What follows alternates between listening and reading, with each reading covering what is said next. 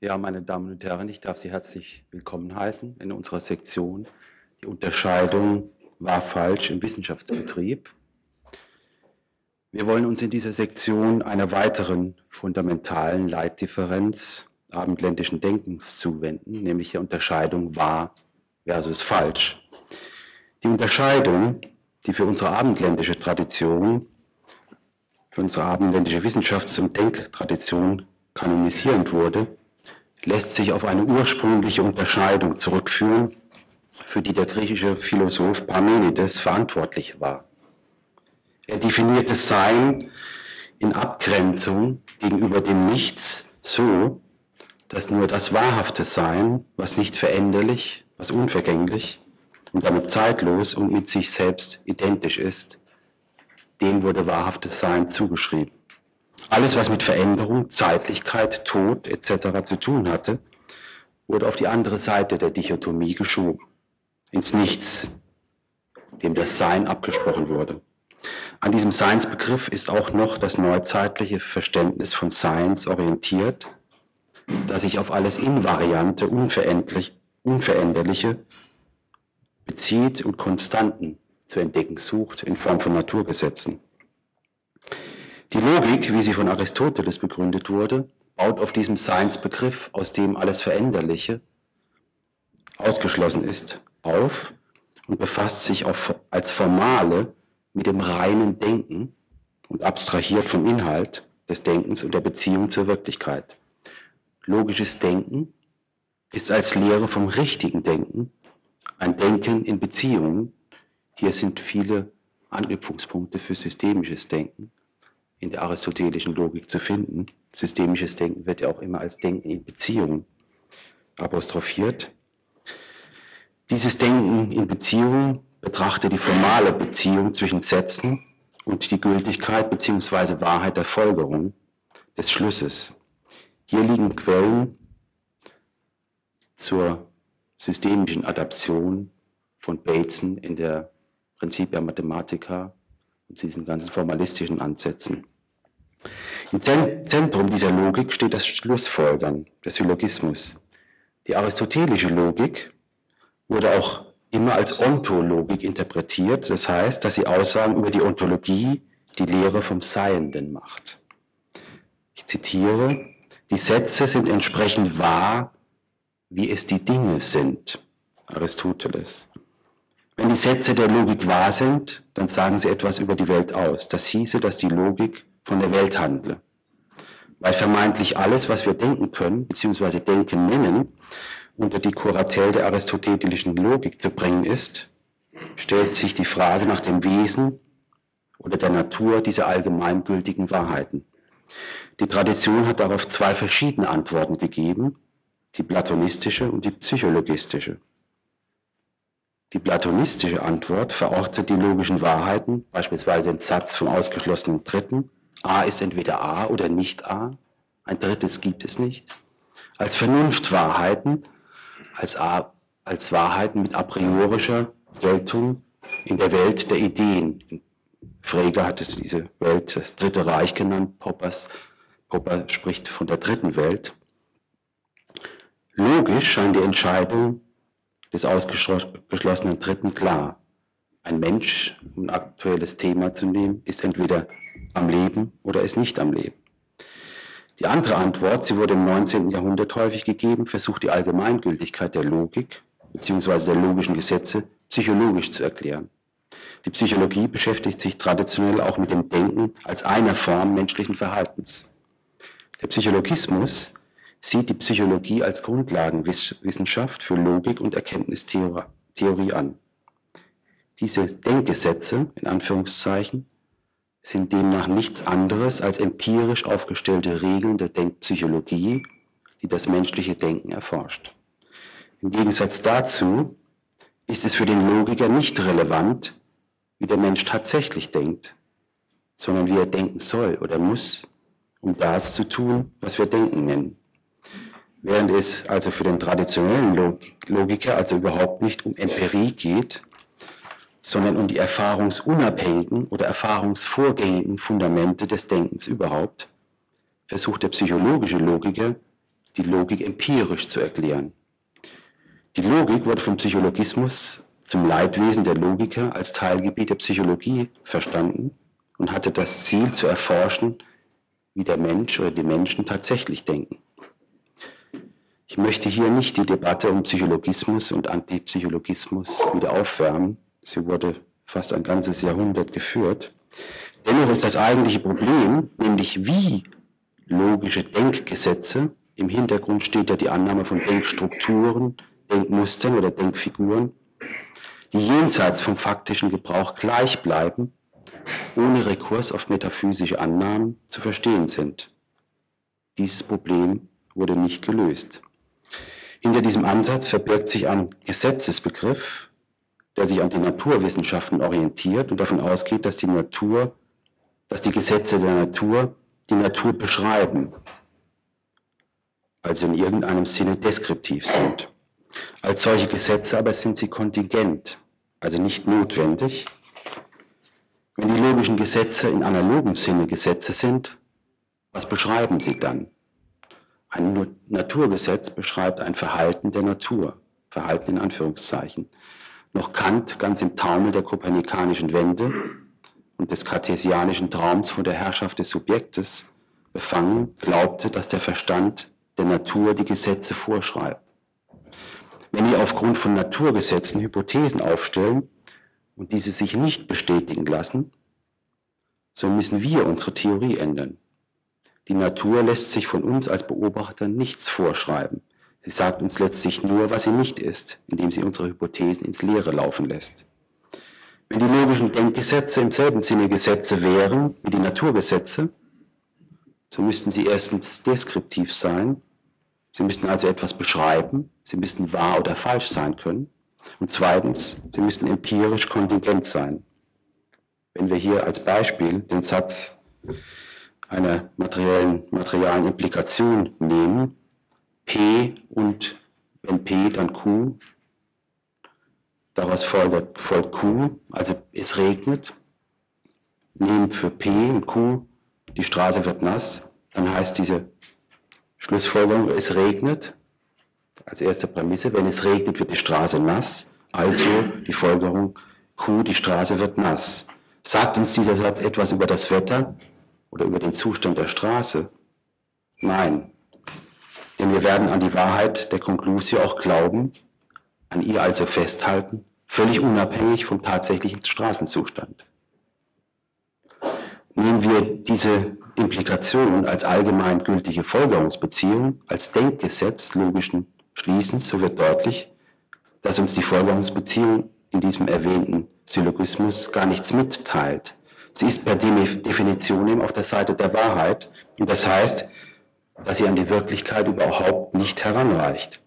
Sie kann in einem realistischen, also abbildenden Sinne gar nicht wahr sein. Sie nimmt keinen Bezug auf Realität. Was beschreiben dann solche Sätze wie A ist identisch mit A, A impliziert A, eine Banane ist mit sich selbst identisch, eine Banane impliziert eine Banane. Die Frage, ob die logischen Denkgesetze beschreiben, wie wir denken, können wir damit getrost verneinen. Sie beschreiben nichts.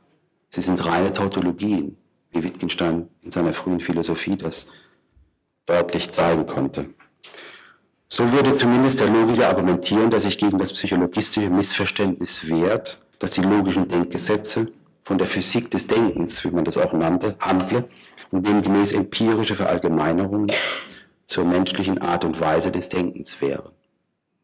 Außerdem wäre ein solches empirisch verstandenes Gesetz durch einen einzigen widersprechenden Falle falsifiziert.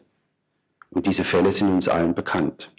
Dieser Punkt ist offensichtlich völlig in Widerspruch zum üblichen Verständnis der Logik, wonach es die Logik mit absoluter Notwendigkeit, mit Apriorität zu tun hat.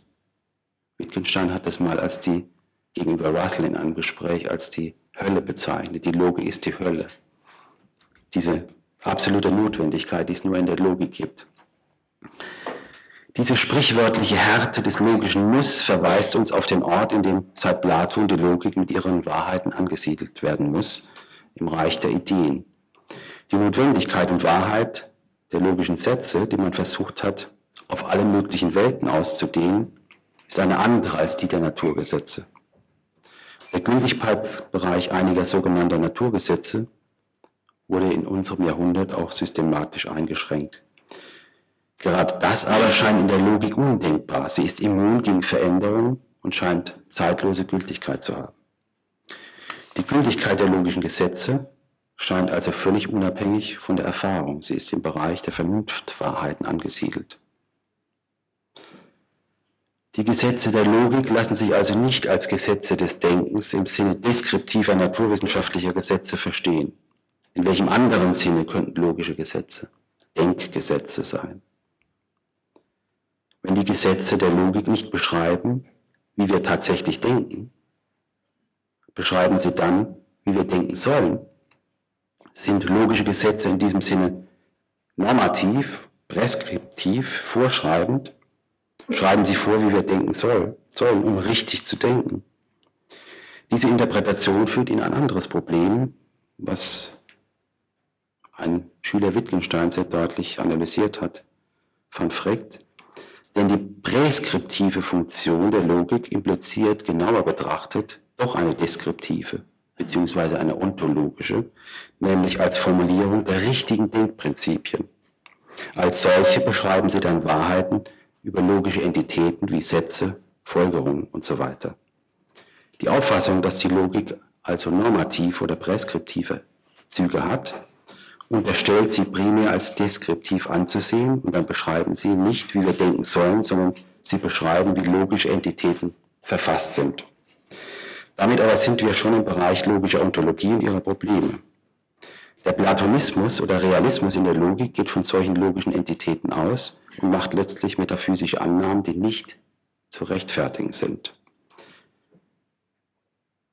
Die Annahmegesetze der Logik, seien deskriptiv oder präskriptiv, führen also beide in eine Sackgasse. Die Idee, dass die Logik vorschreibenden Charakter hat, führt aber mit einer Abwandlung doch zu einer Lösung des Problems. Gesetze des Staates beispielsweise sind vorschreibend, präskriptiv in dem Sinne, dass sie Menschen vorschreiben, wie sie sich verhalten sollen. Im Gegensatz dazu zielen die Gesetze der Logik nicht darauf ab, die Menschen zum richtigen Denken zu veranlassen, sondern sie schreiben vor, wie man denken muss, um richtig zu denken.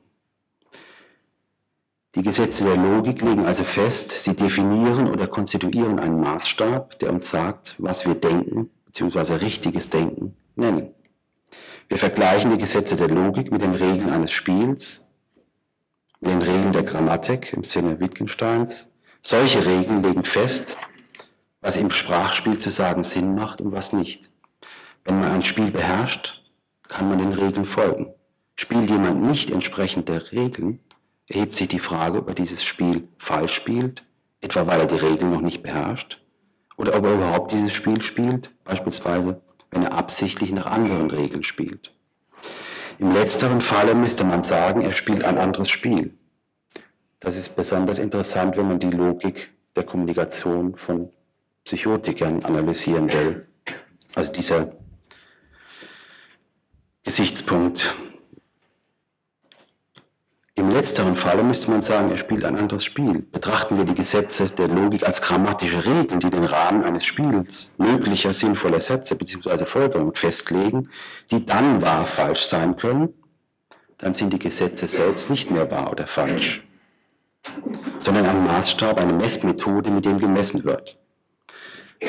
Wie ein Maßstab selbst nicht wahr oder falsch ist, so sind die Gesetze der Logik auch nicht wahr oder falsch. Stellen wir nun empirisch fest, dass die Menschen nicht nach den Regeln bzw.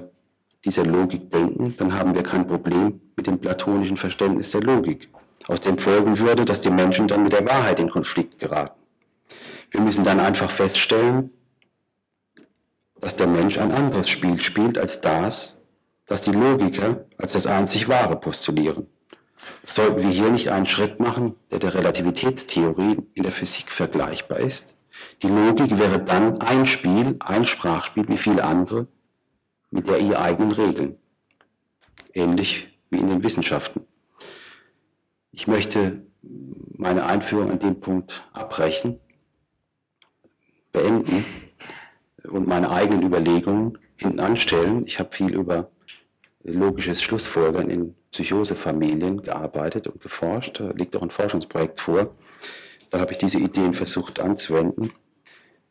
Äh, das möchte ich hier nicht thematisieren, weil wir haben ja zwei hervorragende Referenten, die ihre Position deutlich machen wollen. Ich wollte, bevor ich das Wort an Matthias Wager von Kibet gebe, aber mit, einem, mit einer kleinen philosophischen Geschichte äh, das Thema nochmal umreißen.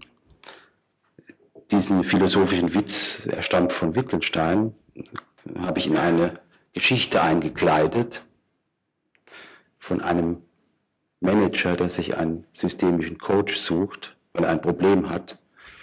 Er hat sein Leben durch und durch geplant gehabt und war immer erfolgreich, bis er die Konzernspitze des Unternehmens erreicht hatte. Und auf dem Höhepunkt seiner Karriere kommt das Unternehmen auf die schiefe Bahn, also gerät in die roten Zahlen und er versteht die Welt nicht mehr, weil er hat ja alles richtig gemacht. Bisher hat er immer alles vorausberechnen können, ist alles so eingetreten, hat alles erreicht. Deswegen weiß er nicht ein noch aus, sucht sich einen Systemiker als Coach und sagt, hier, ich habe dieses Problem. Der Systemiker erkennt das Problem des Managers als mangelnde Fähigkeit mit Kontingenz, mit Unberechenbarkeit umzugehen und sagt, bis zur nächsten Sitzung schlage ich Ihnen einmal vor, spielen Sie mal in der Lotterie. Der Manager sagt, kommt nicht in Frage, was hat denn Unternehmensführung mit Lotteriespielen zu tun? Mache ich nicht. Der Therapeut sagt, ich bitte Sie, probieren Sie es mal aus. In drei Wochen sehen wir uns wieder. Nach drei Wochen kommt der Manager wieder in die Sitzung zu seinem Therapeuten, strahlt über das ganze Gesicht. Der Therapeut sagt, was ist los? Sagt ich habe in der Lotterie gewonnen. Therapeut sagt, wie haben Sie das geschafft? Das ist ganz einfach. Ich bin in meine Vorstandsetage gegangen, bin zu meinem ersten Assistenten, habe ihn nach seinem Geburtsdatum gefragt. Er sagte am 7.8. habe ich mir die 7 gemerkt. Dann bin ich zu meiner Sekretärin, habe die gefragt, wann sie geboren ist. Sie sagte am 8.9. habe 7 und 8 zusammengezählt, gibt 16, habe auf die 16 gesetzt und ist so tatsächlich gekommen. Dann sagt der Therapeut, Moment, Moment, aber 7 und 8 gibt doch gar nicht 16.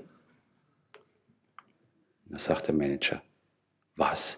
Ich habe in der Lotterie gewonnen und Sie wollen mich belehren? also das ist die Frage. Äh, wie hängen, wie hängen Methode und Erfolg zusammen? Gibt's nicht, kann ich nicht falsch rechnen und trotzdem ein richtiges Ergebnis haben. Ja? Also was, wo ist falsch angesiedelt? Wo ist was falsch? Und welche Funktion hat diese Unterscheidung? Und darüber wollen wir jetzt diskutieren. Ich darf zunächst begrüßen Matthias Wager von Kiepet. Er ist Philosoph und Wissenschaftstheoretiker in München, habilitiert in Philosophie und Wissenschaftstheorie, hat sich viel mit Logik beschäftigt, auch mit paradoxer Logik, mit Spencer Brown, der, wie Sie vielleicht wissen, in den letzten Jahren durch, vor allem durch die Adaption von Luhmann in seine Systemtheorie bekannt wurde den wir auch vor zwei Jahren bei uns am Institut mal ein paar Monate hatten. George Spencer Brown mit interessanten Erfahrungen. Also Matthias Wager von Kiebelt hat viel über ihn geforscht und nicht nur über ihn, über Logik. Zurzeit ist er Professor für Philosophie in Maribor. Und er hat den Vorteil für uns, für unseren Kontext, dass er auch noch mit Therapie was am Hut hat, wie ich auch. Also er ist Lehrbeauftragter für medizinische Psychologie und befasst sich viel mit systemtherapeutischen Ansätzen und mit systemischer Therapie und versucht letztlich auch diese Ideen aus der Philosophie in systemische Handlungsoptionen zu übersetzen. Er wird uns zunächst ein Referat halten mit dem Thema wahr oder falsch gefundene Konstruktion oder konstru Konstruktion konstruierte. Bitte, Matthias.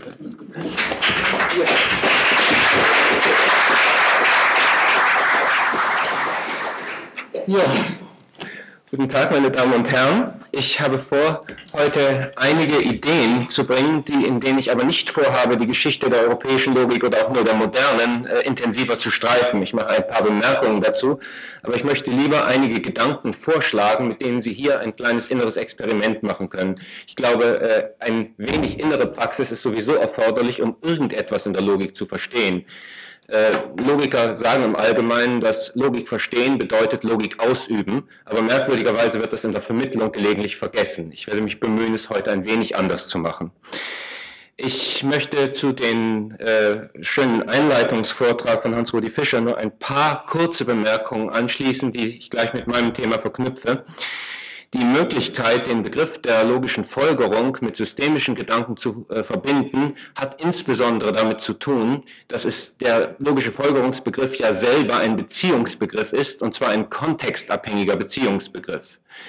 Äh, wir können logische Folgerungen syntaktisch und semantisch untersuchen. Wenn wir sie semantisch untersuchen, dann bringen wir sie in vielen logischen Systemen mit der Wahr-Falsch-Unterscheidung in Verbindung.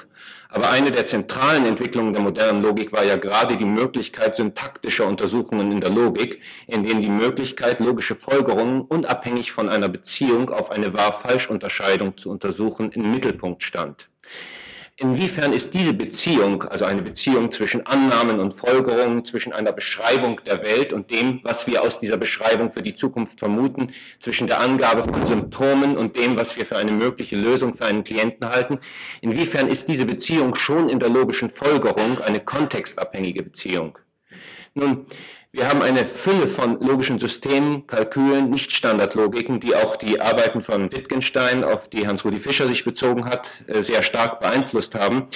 Und insbesondere die Entwicklung des Intuitionismus bei Brauer war zum Beispiel für Wittgenstein ein ganz zentrales Erlebnis, auf das äh, viele seiner veränderten Haltungen zur Logik zurückzuführen sind. In der Logik gab es auch ein Problem von einer Logik oder Beliebigkeit von Logiken. Ein, jemand, der Logik hauptberuflich studiert, lernt im Laufe seines Studiums nicht Hunderte, sondern unter Umständen Tausende von Typen von logischen Kalkülen ansatzweise und bestimmt einige Dutzend gründlicher kennen. Und hat aber im Allgemeinen trotzdem nicht die Vorstellung einer Beliebigkeit. Es gibt einen großen Schulenstreit, auf den ich jetzt nicht eingehen werde, aber es bedeutet auf jeden Fall, dass wir, wenn wir den Begriff der logischen Folgerung verstehen, ihn verstehen relativ zu einer bestimmten syntaktischen und semantischen Auffassung von Logik und auch zu einer bestimmten Auffassung vom Anwendungsbereich der Logik. Wir hatten mal eine schöne Diskussion im Institut für Logik und Wissenschaftstheorie in München, wo wir von einer falschen impliziten Annahme ausgingen und während des Gesprächs plötzlich merkten, dass sie falsch war. Wir dachten nämlich, wir wüssten alle, was logische Folgerung in der klassischen Prädikatenlogik der ersten Stufe wäre. Das ist das, was wir den Studenten im ersten bis dritten Semester irgendwie beibringen. Während des Gesprächs stellten wir fest, dass von acht anwesenden Dozenten keine zwei die gleiche Definition verwendeten und nicht nur etwa verschiedene Worte. Es gab wirklich subtile inhaltliche Differenzen im Verständnis. Und wir waren bisher nicht ganz klar uns darüber gewesen, wie viele unterschiedliche Auffassungen selbst in einem relativ homogenen Institut zu dem klassischen Begriff in der modernen Logik, äh, in dem Bereich, in dem noch einigermaßen viel Übereinstimmung herrschte, existierte. Das machte mir etwas deutlicher, inwiefern wir den relationalen Begriff der logischen Folgerung als einen in einem Kontext, einem sehr abstrakten Kontext gegebenen Begriff auffassen sollten. Und das hilft für die Übertragung bestimmter Fragestellungen von der Logik auf Fragestellungen, wie sie typisch für die Theorie der systemischen Therapie sind. Jetzt komme ich zum eigentlichen Anfang, dem Titel des Vortrags, der gefundene Konstruktionen, konstruierte Funde, die Wahr-Falsch-Unterscheidung in Logik und Therapie hieß. Ein viel zu riesiger Titel für 25 Minuten. Ich hatte ursprünglich gedacht, wir hätten 40 oder 50. Ich werde mich bemühen, die Sprechgeschwindigkeit nicht einfach zu verdoppeln. Im Moment haben Sie meine normale Sprechgeschwindigkeit. Äh, aber äh, ich werde also einfach ein paar Ideen in den Raum geben und hoffe, dass einige dieser Ideen geeignet sind, dass Sie kleine Gedankenexperimente währenddessen mitmachen. Betrachten wir die Frage des Findens und des Erzeugens oder des Findens und Konstruierens einer Idee oder einer Lösung. Wir hören in diesem Kongress durch das Kongressthema, durch die Rahmensetzung, durch den impliziten Kontext das deutlich als Gegensatz. Aber denken wir an irgendeinen Bereich, etwa einen therapeutischen, wo wir mit Problemlösungen vertraut sind oder einen wissenschaftlichen Bereich. Wenn wir hier die Einsicht oder Vorstellung haben, dass wir eine wirklich gute Lösung oder ein wirklich gutes Bild oder ein Modell oder eine Metapher konstruiert haben, muss eine solche Konstruktion, eine wirksame, geeignete, nicht erstmal gefunden werden? Und ist das nicht ein ziemliches Kunststück, eine geeignete Konstruktion zu finden? Andererseits, wenn wir etwas als gegeben, gesehen, vorgefunden, uns wirklich erscheinend vor uns haben, welche Wirkungen hat es, so zu tun, als ob es etwas aus einer bestimmten Perspektive oder mit einem bestimmten Motiv konstruiertes wäre? Durch die Verbindung zu dem Wort Motiv verbinden wir die Unterscheidung wahr-falsch mit etwas, was aus meiner Sicht davor liegt, eher in den Bereich der Semiotik, der Zeichentheorie gehört, als in den engeren Bereich der Syntax und Semantik der Logik, nämlich mit der Frage der Unterscheidung und der Rolle von Unterscheidungen in der Wahrnehmung. Wenn wir Unterscheidungen als etwas sehen, durch das wir überhaupt erst zu Begrifflichkeiten gelangen, aufgrund deren wir Bilder oder Urteile oder Thesen oder Sätze bilden, mit denen wir dann logische Folgerungen aufstellen, mit denen wir wissenschaftliche Theorien bilden, mit denen wir uns Vermutungen darüber mitteilen, was ein angemessenes Vorgehen in einem bestimmten Problemfall oder einer Problemsituation sein könnte, dann ist dem eine Begrifflichkeit vorausgegangen, die auf Unterscheidungen beruht, die selber von Motiven geleitet sind. Ich verwende das Wort Motiv hier relativ ähnlich wie eben Maturana in dem Plenumsvortrag den Begriff der Emotion verwendet hat. Aber ich bevorzuge hier den Begriff des Motivs, weil das die ursprüngliche Bedeutung des Wortes Beweggrund mir die Art und Weise der betrachteten Prozesse deutlicher in den Vordergrund zu stellen scheint. Mir scheint nun, dass wir bei der Frage nach dem Status der Logik in gewisser Weise vergessen haben, dass wir, ob es nun normativ oder preskriptiv ist, wenn wir Denk-, Wahrnehmungs- und Erkennungsprozesse betrachten, die Beschreibung immer in eine statische Form überführen, aber das, was wir beschrieben haben, nicht statisch ist.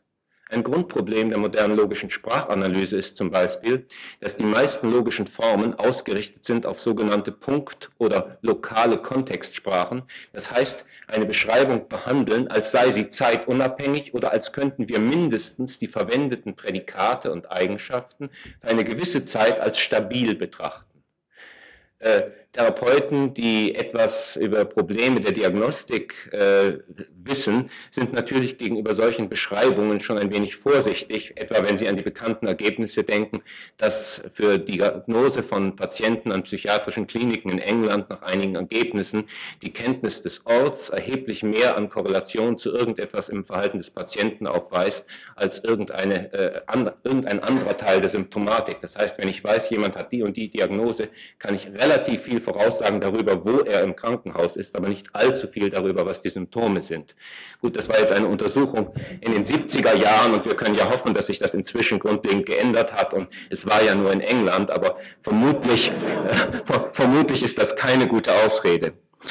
Betrachten wir also den Umstand, dass wir in nahezu allen logischen Systemen die Sprache betrachten, als beschriebe sie einen einzelnen Zeitpunkt oder etwas unverändert Seiendes, einen unveränderten Zustand. Und sehen wir dann, dass wir eigentlich logische Analyse in diesem Sinn immer in einer Als-Ob-Situation verwenden und dass wir keinen Konsens unter Logikern, unter Sprachanalytikern, unter Linguisten haben über logische Formen für zeitabhängige und in Prozessen verwendete Sprache. Da gibt es natürlich Ansätze. Wir haben temporale Logiken, Kontextlogiken, zahllose andere Systeme. Natürlich, sicher, sicher. Aber es gibt erstens keinen Konsens darüber. Es haben sich keine kanonischen Systeme herausgebildet und nicht ohne Grund. Und außerdem ist das Problem noch ein bisschen schlimmer. Es ist nämlich so, dass wir selbst wenn wir diese Zeitabhängigkeit hineinbringen, in all diesen Analysen im Allgemeinen voraussetzen, dass wir eine gewisse begriffliche Konstanz haben. Eine Konstanz von der Art und Weise, wie sie dem dynamischen Charakter der Sprachspiele im Sinne des späten Wittgenstein, auf die Hans-Rudi Fischer gerade Bezug genommen hat, nicht angemessen sind. Die Art, wir wollen eben immer noch das Regelfolgen in einer gewissen Weise auf Regeln zurückführen. Aber es könnte sein, dass diese Annahme, dass der Fähigkeit, ein regelfolgendes Verhalten zu zeigen, eine Regel zugrunde liegt, die wir wie so einen Gegenstand vor uns haben und beschreiben können, dass diese Annahme überhaupt nicht gerechtfertigt ist. Das war eines der Ziele von Wittgenstein in seiner Kritik und in seiner Analyse des Regelfolgenproblems. Eine dem entsprechende Variation der Logik war ein Ziel, das Wittgenstein nie aufgegeben hat, meiner Ansicht nach und nach Ansicht einiger weniger Leute in der Wittgenstein-Deutung, aber ähm, das in gewisser Weise ihm nahezu undurchführbar erschien. Viele Leute glauben ja, dass er seine Frühphilosophie, den Traktatus im Spätwerk verworfen hat. Dagegen spricht, dass er in seinem letzten Vortrag in Wien nur Hörer zuließ, die den Traktatus auswendig konnten. Und er hat das, es gab fünf Teilnehmer, die das schafften, und er hat das vorher persönlich geprüft. Also es spricht etwas dagegen, dass er sozusagen diese ursprüngliche Auffassung verworfen hatte. Äh, kommen wir zu einer, einem Vorschlag, und da möchte ich Sie eben einladen, sich jetzt auf ein paar innere Experimente einzulassen, wie wir mit den Begriffen wahr und falsch und wie wir mit typischen Unterscheidungen in der Logik lernen könnten, im Laufe der Zeit so umzugehen, wie wir das zum Teil in der systemtherapeutischen Praxis sowieso tun, wie wir es aber vielleicht aus der Sicht der beschreibenden Systeme nicht ganz nachvollziehen können. Ich verwende dazu Strukturen, aus der indischen und aus der buddhistischen Logik und eine bestimmte Form der Interpretation, die mir für diese Strukturen nachvollziehbar erscheint. Es gibt da auch ein großes Interpretations- und Diskussionsproblem in der Fachliteratur. Also ich gehe jetzt nicht auf diese Literatur ein, sondern ich stelle Ihnen das so vor, als ob, und das stimmt ja auch, es jetzt gerade im Moment entstehen würde.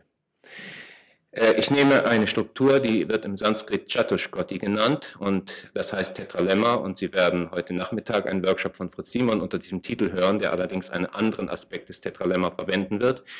Äh, worüber ich heute spreche, ist die Negation des Tetralemmas. Die Negation des Tetralemmas ist die Hinzufügung der buddhistischen Logiker zu einer Struktur der indischen Logik. Wenn Sie es jetzt nicht schwer erträglich finden, wüsste ich nicht, was ich tun soll. Also werde ich mich bemühen, es gleich ein wenig erträglicher zu machen. Also unter Chatushkoti oder Tetralemma verstand man ein Argumentationsmuster im juristischen Bereich ursprünglich, das dann später auf philosophische, erkenntnistheoretische und metaphysische Fragestellungen übertragen wurde und das ist ganz einfach eine Verschärfung eines Dilemmas in dem folgenden Sinne. Man hat zwei entgegengesetzte Positionen, also zum Beispiel wahr und falsch oder Fundamentalismus und Beliebigkeit oder falsch und richtig oder gut und böse und schuldig oder unschuldig. Und man nimmt nun diese Gegensätze und nennen wir sie mal das eine und das andere. Und man geht in die dritte Position, so wie das Maturana heute auch räumlich ein paar Mal vorgemacht hat, indem er so einen Schritt zurücktrat und wir gehen in eine Position, die wir beides nennen. Naja, wenn das nun so etwas wäre wie rot und rund oder schön und wirksam, dann können wir uns gewisse Dinge vorstellen, die effektiv sind und trotzdem schön sind, zum Beispiel bestimmte japanische Gegenstände, obwohl manchmal ja Schönheit und äh, Brauchbarkeit ein Gegensatz sein könnte. Aber wenn es um schuldig und unschuldig geht oder wahr und falsch oder gut und böse, dann scheint diese dritte Position von beides schwer verständlich zu sein. Wir haben eine Art A und nicht A und das haben wir bekanntlich zunächst mal ausgeschlossen. Die vierte Position scheint noch schwerer verständlich zu sein, vor allem warum es eine vierte ist. Die heißt, wenn es ein einfacher Gegensatz ist, keines von beiden. Weder das eine noch das andere. Das ist einfach. Nur wenn das eine und das andere Negation voneinander sind, dann heißt das eben weder A noch nicht A. Und das ist in gewisser Weise auch ein Widerspruch, eben die Negation des Tertium non datur. Äh, wie kann, kann, man sagen, wurde das praktisch angewendet und was hatten dann die Buddhisten daran auszusetzen, dass sie auch noch lehrten, alle diese vier Positionen seien zu verwerfen? Das ist also jetzt nicht irgendwie typischer buddhistischer Nihilismus oder so, wie frühe Missverständnisse buddhistischer Philosophien ja am besten manchmal aussahen. Ich komme kurz zu diesen vier Positionen noch einmal.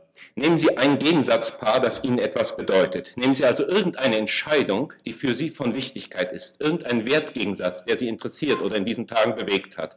Wir haben ja im Titel des Kongresses schon Wertgegensätze und wir haben laufend in den Sektionen weitere solche Gegensätze untersucht. Aber Sie können auch ein ganz persönliches Beispiel nehmen.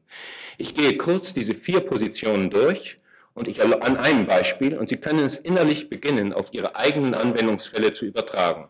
Und dann erläutere ich, was man unter der sogenannten vierfachen Negation oder im englischen Sprachgebrauch heißt es manchmal auch Four-Cornered Negation, äh, der Negation des Tetralemmas heißt es auch manchmal in der buddhistischen Logik versteht. Ich bezeichne diese Position der Buddhisten dann als eine fünfte Position, die die Buddhisten selber eine Nicht-Position nennen. Das ist jetzt auch, klingt jetzt auch wieder nach typischer orientalischer Dunkelheit, aber ich werde mich bemühen, es anschließend in, als etwas, was Sie alle, was wir alle kennen und nur auf eine andere Weise, in einem anderen Muster wiedererkennen, verständlich zu machen. Nehmen wir mal den Gegensatz und damit wir ein Motiv haben, einen Beweggrund, eine Emotion, die wir damit verbinden, von richtig und falsch. Nehmen Sie also irgendetwas, was Sie richtig finden und was Sie falsch finden.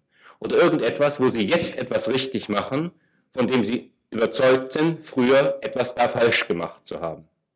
Dann haben Sie ein eines im Vordergrund, das, das Ihnen näher steht, das Richtige, und etwas im Hintergrund, etwas, was Ihnen ferner liegt, das Falsche. Vielleicht erinnern Sie sich an Formulierungen, die Fritz Perls verwendet hat, wenn er über äh, Perfektionismus sprach. Er bat dann den anderen richtig, Freund, ich bitte dich, sei kein Perfektionist, wag es, einen Fehler zu machen. Und aus dieser Sicht ist es dann natürlich ein großer Fortschritt, wenn jemand einen Fehler macht. Es gibt also so etwas wie richtige Fehler und falsche Richtigkeiten. Es gibt eine Form, in einer Richtigkeit zu beharren, in dem sozusagen, wenn ich die Sprechweisen von Bert Hellinger hier verwenden würde, der Umsatz des Lebens klein wird, weil jemand nicht wagt, schuldig zu werden. Das Konzept des falschen, der falschen Richtigkeit und des richtigen Fehlers sind Konzepte der dritten Position. Aber zu diesem Konzept gelange ich nicht in einer statischen Unterscheidung, sondern weil ich einmal in einem Prozess des Lebens und Erfahrens etwas als falsch erlebt habe, was ich früher für richtig hielt und nun etwas anderes für richtig halte und dann vielleicht, weil ich ja auch ein historisches Wesen bin, das ich erinnern kann, feststelle, Gott sei Dank, dass ich diesen Fehler gemacht habe. Ich habe aus ihm viel mehr gelernt als aus all den Richtigkeiten. Hypnotherapeuten haben die auf dem letzten Ericsson-Kongress und auch früheren Kongressen die schöne Sitte eingeführt, besonders lehrreiche Fehler in der Therapie auf Video zu dokumentieren und für Lehrzwecke vorzuführen. Wenn diese Sitte sich in Universitäten und anderen Bereichen mehr ausbreiten würde, wäre das, der ganze Betrieb sicher nicht nur lebendiger, sondern lehrreicher. Die dritte Position ist Ihnen also allen in dieser Form vertraut. Es gibt viele Varianten der dritten Position von beides. Eine Form von beides ist natürlich der mehr oder weniger faule Kompromiss oder der gute Kompromiss. Eine andere Form von beides ist der Scheingegensatz, wenn wir sehen, dass das eine und das andere sich nur scheinbar widersprachen. Also wenn wir nur glaubten, die beiden Teile wären nicht vereinbar und wenn wir sehen, dass hier zum Beispiel ein Typenfehler vorlag, eine Ebenenverwechslung oder verschiedene Kontexte, in denen beide Recht haben, so wenn ein Rabbi in der bekannten Geschichte zwei Gegnern zuhörte in einem Dialog und der erste hat eine wunderbare Begründung seines Falls und der Rabbi nickte und sagte, du hast recht. Und Sie kennen sicher die Geschichte, dass er dem anderen Gegner nach dessen noch glänzender Rede auch Recht gab und der Beobachter, der dann rief, aber Rabbi, Sie können doch nicht beide Recht haben. Zu dem sagt er natürlich, du hast auch Recht. Das war eine dritte Position, aber die indischen Logiker waren weitergegangen. Sie hatten eine vierte Position, die vierte Position des keines von beiden. Keines von beiden statisch betrachtet ist eine relativ fade Sache. Dann haben wir Venn-Diagramme, Aussagenlogik und so ein paar einfache Schemata, die wir, ob wir sie jetzt so nennen oder nicht, sowieso alle beherrschen. Die vierte Position in einem Denkprozess oder in einem Wahrnehmungs- oder Erkennensprozess oder in dem Prozess einer Problemlösung in einer Therapie ist etwas viel Interessanteres. Sie ist der Zustand, in dem ich danach frage, wie es zu dem ursprünglichen Gegensatz überhaupt kommen konnte. Wie kam es überhaupt zum Beispiel, dass ich von, ist das nun richtig oder falsch? Bin ich schuldig oder bin ich unschuldig? Ist das nun konstruiert oder haben wir etwas wirklich gefunden? Wie kam es, dass ich von diesem Gegensatz so besessen war? Was zwang mich dazu? Welcher Kontext bewirkte, dass diese Frage im Vordergrund stand? Oder was bewirkte überhaupt, dass ich diese Frage für die Frage hielt, die ich als nächste zu beantworten habe? Wittgenstein hat im, war das eine Frage gerade, oder? Die äh, vierte Position ist auf, hat auf jeden Fall den Rahmen einer Kontextthematisierung und wird auch, in, wenn ich es in logischen Strukturen symbolisieren würde, es gibt sehr strikte Parallelen zu allem, was ich sage in, der, in den Entwicklungen in der modernen Paradoxientheorie seit den Arbeiten von Kripke in Outline of the Theory of Truth und den späteren Arbeiten, die sich angeschlossen haben, aber da gehe ich jetzt nicht drauf ein. Die vierte Position, kann man sagen, hat viel zu tun mit dem, was wir in der Therapie ein Reframing nennen würden. Aber es gibt verschiedene Stufen eines Reframing in einem solchen Verlauf. Die vierte Position ist also die Position, wo ich sehe, wie es überhaupt zu der Frage kommen konnte. Und das bedeutet, ich gehe wieder einen Schritt zurück, ich sehe den Gegensatz von dem einen und dem anderen. Und ich sehe, dass es sozusagen einen Kompromiss gab oder eine Veränderung der Begriffe oder eine Einsicht in einen Scheingegensatz oder eine lebendige Paradoxie, die zum Beispiel die Forschung vorwärts treibt, so wie die Paradoxienforschung selber, ohne dass wir bis heute eine allgemein akzeptierte Lösung des Paradoxienproblems haben, die Forschung in der Logik und in der logischen und mathematischen Grundlagenforschung vorwärts getrieben hat.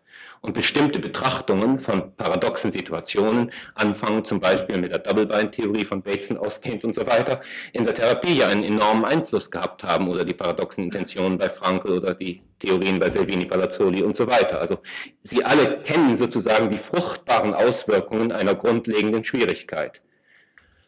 Die vierte Position erlaubt mir also zu sehen, wie kam es zu der Frage und vielleicht auch, was würde es bedeuten, wenn das jetzt nicht mehr die Frage wäre. Wenn Sie zum Beispiel an den Begriff der systemischen Schuld denken, der hier im Kongress ja bei Hellingers Vortrag wieder eine Rolle spielte, zurückgehend auf Ivan Bosomeninotis Arbeiten über die Helm-Stierlin in seinem wunderbaren Eingangsvortrag über die Verrechnungsnotstände,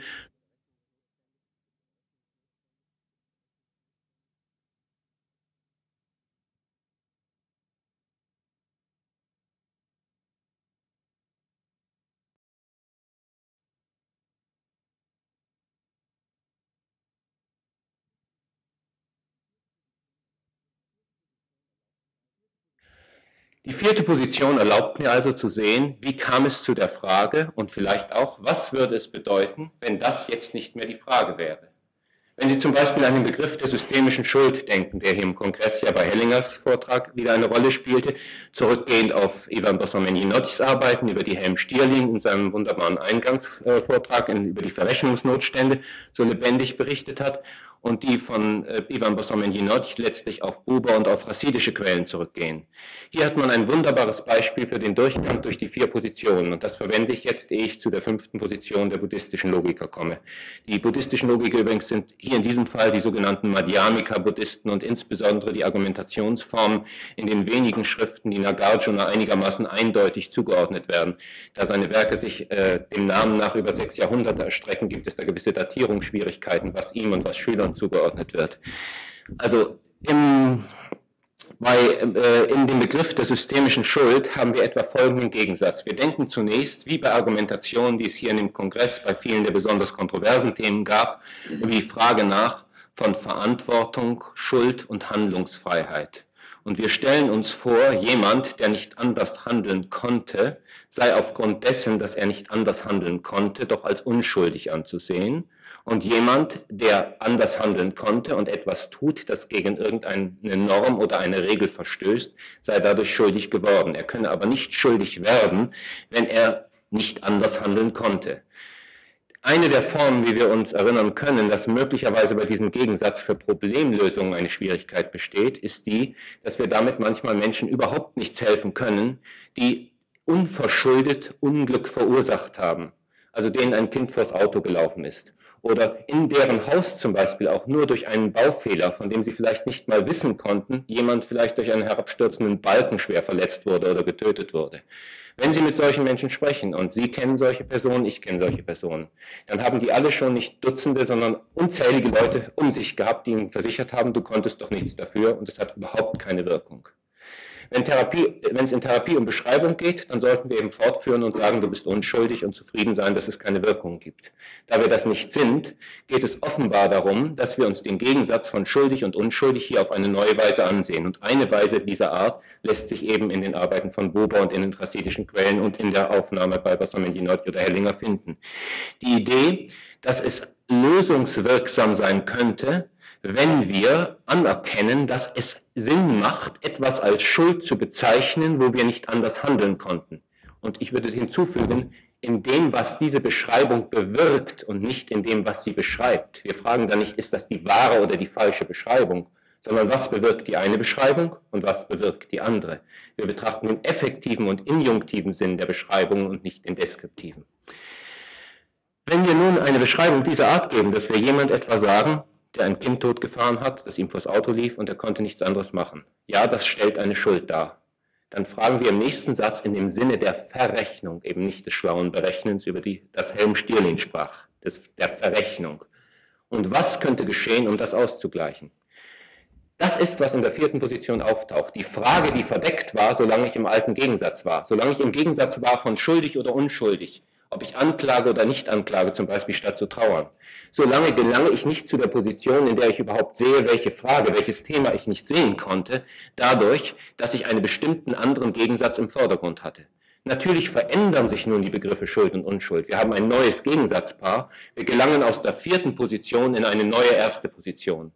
Die Art, wie nämlich in der buddhistischen Argumentation das indische Schema verwendet wurde, war nicht eine starre Kategorieneinteilung, sondern war die Vorstellung, wo befinde ich mich in einem Denkprozess und was ist der nächste Zustand. Und wenn ich in diese vierte Position des keines von beiden geraten bin, dann bin ich fähig, eine neue These aufzustellen, in einen neuen Zustand zu gehen oder eher das zu machen, was Gunter Schmidt eine Ehrenrunde nennen würde, nämlich den gleichen Käse noch einmal, um dann endlich zu sehen, dass ich es vielleicht nach einigen Durchgängen wirklich nicht mehr will. Das ist ein anderes sehr menschliches Muster, das auch sozusagen zu dem Durchlauf durch die vier Positionen passt. Die fünfte Position für, der gebe ich im Allgemeinen gerne einen Namen, der leicht trance-induzierend wirkt, weil wir sie zunächst sowieso nicht verstehen und das hat durchaus seinen Sinn. Ich nenne sie im Allgemeinen und auch dies nicht und dabei zeige ich auf die vier ersten Positionen und selbst das nicht und dabei zeige ich auf sie selber oder mich selber. Das bedeutet, sie verneint die ersten vier Positionen und sie verneint sich selbst. Was soll das? Also für einen Logiker ja zunächst schwer erträglich, es sei denn, man hat Analogien in der Paradoxientheorie dazu gesehen. Nun, einmal betrachten Sie irgendeinen solchen Begriff. Nehmen Sie eine Vorstellung von Gut und Böse und nehmen Sie dann eine dritte Position, in der Sie sagen, manches daran ist gut, manches ist böse. Oder es ist auf eine Weise böse, in der etwas Gutes gefördert wird. Oder es ist auf eine Weise gut, in der etwas Böses gefördert wird. Und dann kommen wir vielleicht zu einer vierten Position, wo wir sagen, hier geht es nicht um Gut und Böse, hier geht es nicht um richtig oder falsch. Oder hier geht es nicht um Konstruktivismus oder Beliebigkeit oder Fundamentalismus. In dem Moment, wo wir diese Position erreicht haben, sehen wir aber auch, die ersten Positionen waren unvollständig. Wenn wir jetzt das Pech haben, ein fundamentalistischer Konstruktivist zu werden oder so zu reagieren wie eine alte Großtante von mir, die in Fam der Familie berühmt war für den Satz, ich verabscheue jeglichen Fanatismus, wenn wir also in dieser Art äh, sozusagen in der vierten Position verharren, dann bleibt es ein statisches Schema, wir bekommen keine Prozesse. Äh, die Intonierung dieses Satzes hat auch die, den Vorteil, dass manchmal Hörer, die von den übrigen Anstrengungen erschöpft sind, wieder aufwachen. Äh, insofern schätze ich das Zitat meiner Tante sehr, weil man es ohne den Ton nicht zitieren kann. Also die ähm, vierte Position kann also ebenso wie die anderen zu einer Erstarrung führen. Jetzt wissen wir, warum da alle, alle Unrecht hatten. Und wir können auch in die fünfte Position gehen, die buddhistische und sogar ein dogmatischer Nicht-Dogmatiker werden. Dann wissen wir, und an Universitäten ziemlich verbreitet, von allem, was daran falsch ist. Nur leider haben wir keine in irgendeinem Sinn noch nennenswerte eigene Meinung mehr oder wir können nicht mehr handeln. Wir werden so vorsichtig, dass wir vor lauter Wissen sozusagen keinen Schritt mehr gehen können. Das war der Grund, warum die Buddhisten die fünfte Position sich selbst verneinen ließen. Diese Selbstverneinung der fünften Position entspricht der lebendigen Erfahrung, die ich auch in diesen Worten jetzt nicht fassen werde, der lebendigen Erfahrung, die Sie alle haben und wir alle haben, an die wir uns alle in Bruchstücken, in einzelnen guten Augenblicken oder kostbaren Momenten erinnern können, in der wir sehen, wie wir immer wieder und immer mehr lernen, aber in einer Weise, wo das, was wir beschreiben, das, was wir gelernt haben, nicht festhält. Darum können wir, wenn wir zum Beispiel großen Therapeuten begegnen oder gute therapeutische Arbeit miterleben, eine bestimmte Qualität erleben, aber wer wirklich glaubt, das in Worte zu fassen, kommt mir vor wie jemand, der glaubte, das klare und verständliche Wissen, wie es ist, einen Apfel zu essen, durch hinreichend viel Beschreibung am Nicht-Apfelesser zu erklären. Die Vorstellung, es sei etwas besonders Mystisches, wenn wir sagen, wir haben nicht in Sprache beschreibbares Wissen, ist einfach ein eigentümlicher Dissoziationsprozess, in dem wir ganz ein, einfache alltägliche Erfahrungen vergessen, abspalten und uns keine Rechenschaft mehr darüber geben. Wenn man diese Gewissheiten Fundamentalismus nennen sollte, wohl auf, dann lasst uns alle Fundamentalisten sein. Der Vorteil dieser, äh, dieser Fundamente ist, dass sie nie in einem ausgesprochenen oder festgestellten Satz festgestellt und festgehalten werden. Und dass das Gewissheiten sind, die wir zwar miteinander teilen, sonst hätten wir nicht diese konsensuellen Bereiche, über die Maturana heute sprach. Aber dass es nicht sozusagen Prinzipien, Sätze oder Beurteilungen sind, die wir irgendjemand anders an den Kopf werfen können. Die fünfte Position dient also dazu, dass wir, wenn wir über Gegensätze nachdenken, sehen, in welcher Weise alle diese Positionen unvollständig sind und sogar diese Fähigkeit der Reflexion, die Einsicht in die Unvollständigkeit nichts ist, in dem wir uns ausruhen können. Und das heißt, gerade dadurch können wir wieder Thesen aufstellen, selbst wenn wir anschließend für Fundamentalisten gehalten werden.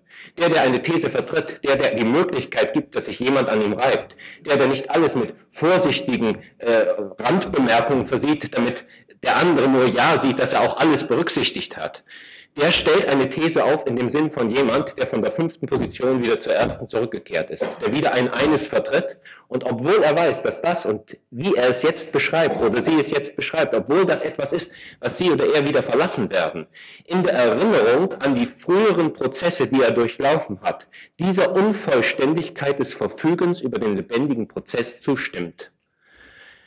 Der Versuch, den lebendigen Prozess nun selber wieder zu einer Theorie zu machen, also die neue Theorie des, des negierten Tetralemmas aufzustellen, ist natürlich eine Versuchung und ich bin sicher, ab und zu werde ich oder werden andere ihr erlegen äh, sein und erliegen.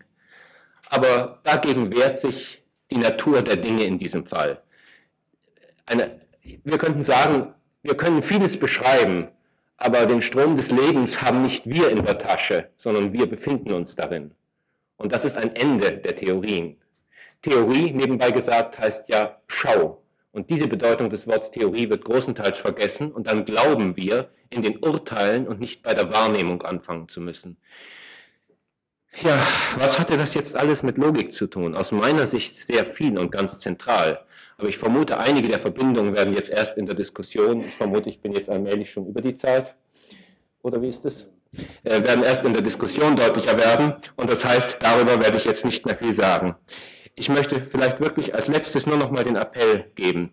Wenn wir in einer Auseinandersetzung um Polaritäten dieser Art uns erlauben, zu prüfen, welche dieser Positionen wir eingenommen haben, in welcher wir uns gerade befinden, wenn wir uns daran erinnern, dass wir den Zustand einer solchen fünften Position, die die Unvollständigkeit jedes festgehaltenen Standpunkts betrifft, kennen, und auch sehen, dass wir nicht einmal dieses Prinzip festhalten können und gerade dadurch wieder Thesen aufstehen, handeln und überhaupt als Person ein Gegenüber werden. Und wenn wir sehen, dass jede dieser Positionen eine nächste kennt, jede dieser Positionen kann erstarren und dann gibt es einen nächsten Zustand, dann können wir nicht nur bestimmte Formen der Logik etwa in der Paradoxientheorie deutlich analysieren, sondern auch viele Prozesse, mit denen wir alltäglich zu tun haben. Und vielleicht werden dann bestimmte angeblich abstrakte Beschreibungen etwas ziemlich unmittelbar Erfahrbares.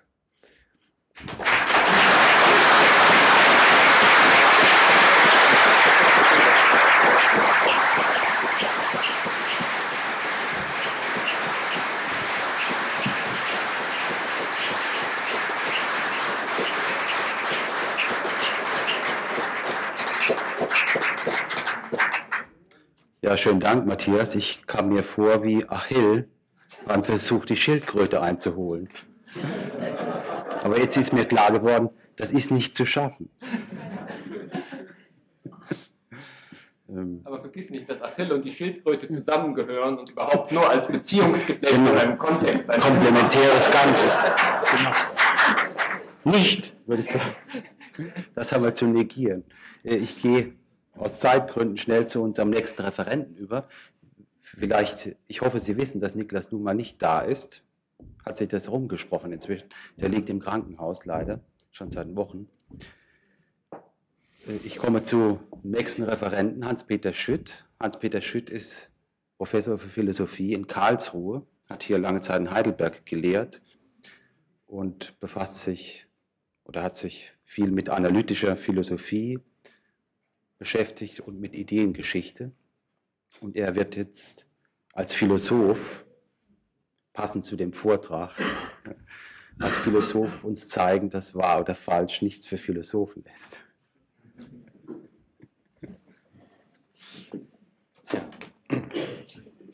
Dankeschön. Hm. Ob es Was? Das ist mir gleich. Umstände. Ich würde mir zutrauen, zur Not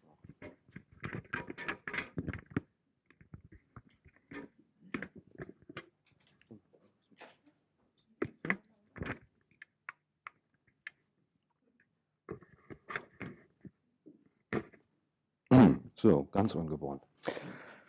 Ja, das Wahr und Falsch nichts für Philosophen ist, das wird sich zeigen, ob ich dazu was zu sagen habe äh, an den vorangegangenen Vortrag anzuknüpfen, fällt mir ziemlich leicht, denn das, was als Thema ausgedruckt ist, Wahrheit keine Frage für Philosophen, kann man auch so auffassen, es gibt überhaupt gar keinen Grund anzunehmen, dass das Thema Wahrheit eines ist, aus dem man etwas ziehen könnte, was Ihren Ausführungen, Herr Wager von Kibet, den Boden unter den Füßen wegzieht. Ganz im Gegenteil. Lassen Sie mich anfangen. Zum Stichwort Wahrheit, einer dieser tückischen Singulare, kommen einem mindestens zweierlei Fragen in den Sinn. Erstens, und da gibt es jetzt wieder zwei mögliche Formulierungen, was ist denn nun wahr? Bezogen auf ein Angebot von Behauptungen, Meinungen, Sätzen oder dergleichen. Beziehungsweise, ist das wahr? Wiederum bezogen auf ein Angebot von Behauptungen, Meinungen oder Sätzen. Das ist Nummer eins. Nummer zwei ist leichter zu formulieren. Was ist Wahrheit? Fragen, und ich bitte Sie da auf den Plural zu achten, Fragen vom Typus 1 sind einzelne Spezimina der sogenannten Wahrheitsfrage, wobei freilich der Singular fürchterlich irreführend ist. Es gibt in diesem Sinne, Typus 1, nur viele Wahrheitsfragen. Kontextsensitivität äh, ist auch hier die Parole. Anders ist es mit Nummer 2. Das ist in der Tat eine Frage und nicht zwei oder drei oder sieben. Diese Frage ist nicht die Wahrheitsfrage, sondern ich will ihr einen anderen Eigennamen geben. Es ist die sogenannte Pilatus-Frage, was natürlich äh, einen bekannten literarischen Hintergrund hat. Vielleicht erinnern Sie sich daran, Johannes 18, 37. Jesus sagt zu Pilatus, du sagst es, ich bin ein König, ich bin dazu geboren und in die Welt gekommen, dass ich für die Wahrheit zeugen soll. Wer aus der Wahrheit ist, der höret meine Stimme.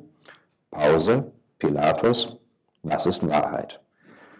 Beide gehen dann zu einem anderen Thema über. Es gibt also in diesem Text äh, nicht das mindeste Anzeichen für den Versuch der Beantwortung dieser Frage. Also das nur zum Hinweis, weshalb ich diese Frage, was ist Wahrheit, die Pilatus-Frage nenne. Was ich jetzt behaupten möchte, ist Folgendes.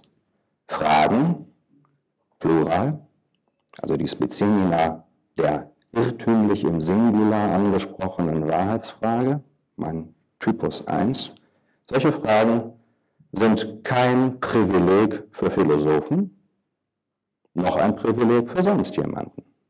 Wir alle stellen und beantworten diese Fragen ständig auf die unterschiedlichste Weise und wie unterschiedlich man Kontexte, in denen wir diese Frage stellen und beantworten, rubrizieren, beschreiben, auseinandernehmen kann, das haben Sie gerade gesehen. Also dass solche Fragen kein Privileg für irgendjemanden, also auch nicht für Philosophen sind. Das ist der erste Sinn, in dem ich behaupte, dass Wahrheit keine Frage für Philosophen ist. Was nun die Frage 2 betrifft, finde ich, sie sollte Pilatus Eigentum bleiben. Sie zu stellen ist töricht. Und das ist der zweite Sinn, in dem Wahrheit keine Frage für Philosophen oder sonst jemanden ist. Natürlich kommt es darauf an, plausibel zu machen, weshalb die Pilatus-Frage zu stellen töricht ist. Das will ich vorbereiten, indem ich zunächst ein paar mehr oder weniger den Charakter von Erinnerungen tragende Bemerkungen zu den Wörtern wahr und Wahrheit mache. Denken Sie immer als Analogie dumm und Dummheit. Und indem ich zweitens dann auf die Stichwörter sogenannter Wahrheitstheorien zu sprechen komme, die drei großen K, Korrespondenz, Kohärenz und Konsens, und mit Bezug auf diese, diese drei Stichwörter möchte ich kommentieren, in der Hoffnung, dass dabei deutlich wird, weshalb die Pilatus-Frage eine törichte Frage ist. Wahr ist ein Adjektiv, Wahrheit ist ein Substantiv, genau wie dumm und Dummheit. Es gibt eine charakteristische Zweiheit des Versteh der, der Verstehbarkeit des Substantives, entweder so, dass das die Pluralbildung sinnvoll ist. Hm? Man spricht nicht nur von der Dummheit als einer Eigenschaft, die der oder das oder die hat, welche dumm ist, sondern man spricht auch von Dummheiten als Manifestation dieser Eigenschaft. Ganz ähnlich ist es mit Wahrheit. Man meint, Wahrheit sei diejenige Eigenschaft, die das hat, was wahr ist spricht aber auch von Wahrheiten und das sind dann Einzelheiten, die diese vermeintliche Eigenschaft haben. Was lässt sich vorab, und das ist keine philosophische These, sondern das ist eine Beobachtung, die jedermann machen kann, über den Gebrauch des Simpleren, Wortes, äh, nämlich des Adjektivs wahr, feststellen. Es ist ein Vehikel für Komplimente. Es ist ein Vehikel für die Artikulation von Zustimmung. Es drückt, wie man auch sagt, für Wahrheiten aus. Und Zustimmung beziehungsweise die Neigung, Komplimente zu machen, das ist etwas, das ist keine absolute Größe, sondern das ist etwas, was in Intensitätsabstufungen ein, daherkommen kann. Und so ist es dann auch äh, mit Bezug auf den Gebrauch desjenigen Vehikels, das man einsetzt, um solche Komplimente, solche Zustimmung ausdrücken möchte. Zweite Beobachtung. Ich möchte ganz traditionell Verwendung dieses Vehikels, also Verwendung des Adjektives war, ein Verdikt nennen, ein Diktum der Art, dass etwas wahr ist, ein Wahrspruch, wenn Sie so wollen. Jedes Verdikt, muss man feststellen, drückt immer selbst ein für wahr halten aus. Was ergibt sich daraus? Daraus ergibt sich, dass es jedenfalls mit den Mitteln äh, des Gebrauchs des Wortes wahr bzw. des Substantivs Wahrheit keinen Schritt zu tun gibt, der einem vom für wahr halten zu so etwas bringt, was man gerne wahr sein nennen möchte. Und daraus wiederum kann man ziehen, dass eigentlich das für wahr halten das Wichtigere ist als das vielleicht nur imaginierte Wahrsein. Nun zu den sogenannten Wahrheitstheorien beziehungsweise zu den drei Stichwörtern, den drei großen K, der Korrespondenz oder Übereinstimmung, wie man auch gerne gesagt hat. Natürlich der Übereinstimmung zwischen irgendwas und irgendwas, meistens zwischen Sätzen oder Meinungen, Erkenntnissen, Vorstellungen und auf der anderen Seite hat man auch viele Etiketten zur Verfügung. Die Welt, die Dinge, die Tatsachen, was immer Sie wollen, darauf kommt es nicht an. Das zweite K war die Kohärenz.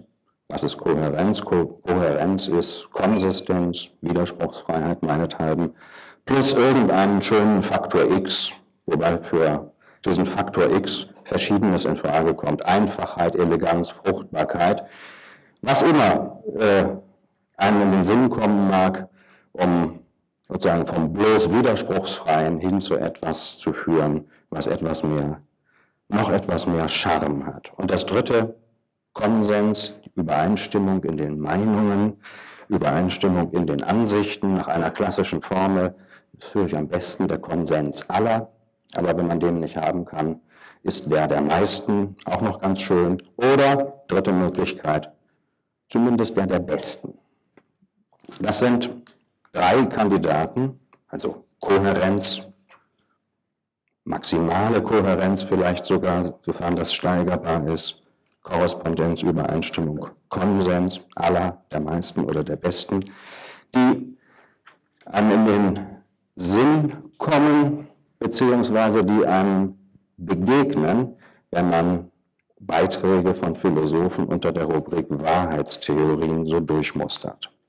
Was ich behaupten möchte, ist nun dreierlei.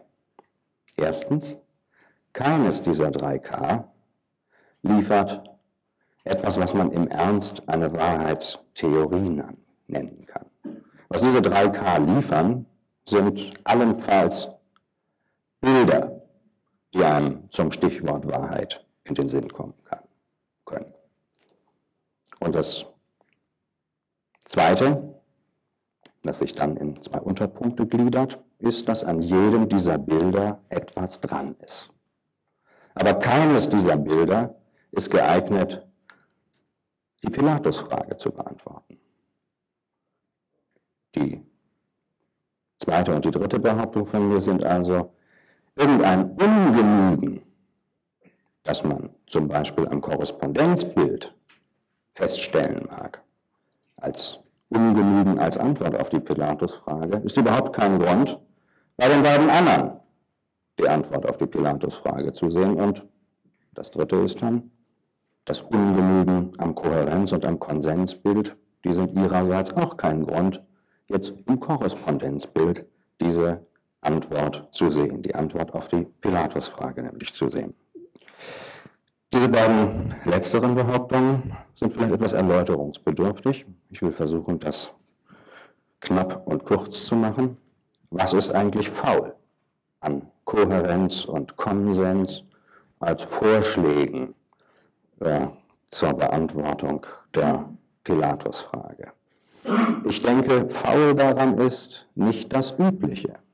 Das Übliche ist zu sagen, na, es ist doch klar, auch der Konsens aller ist immer nur ein faktischer Konsens und es ist doch unmittelbar einzusehen, dass sich auch alle faktisch Lebenden, die sich irgendwo und irgendwie und irgendwann zu einem Konsens zusammenfinden, irren können.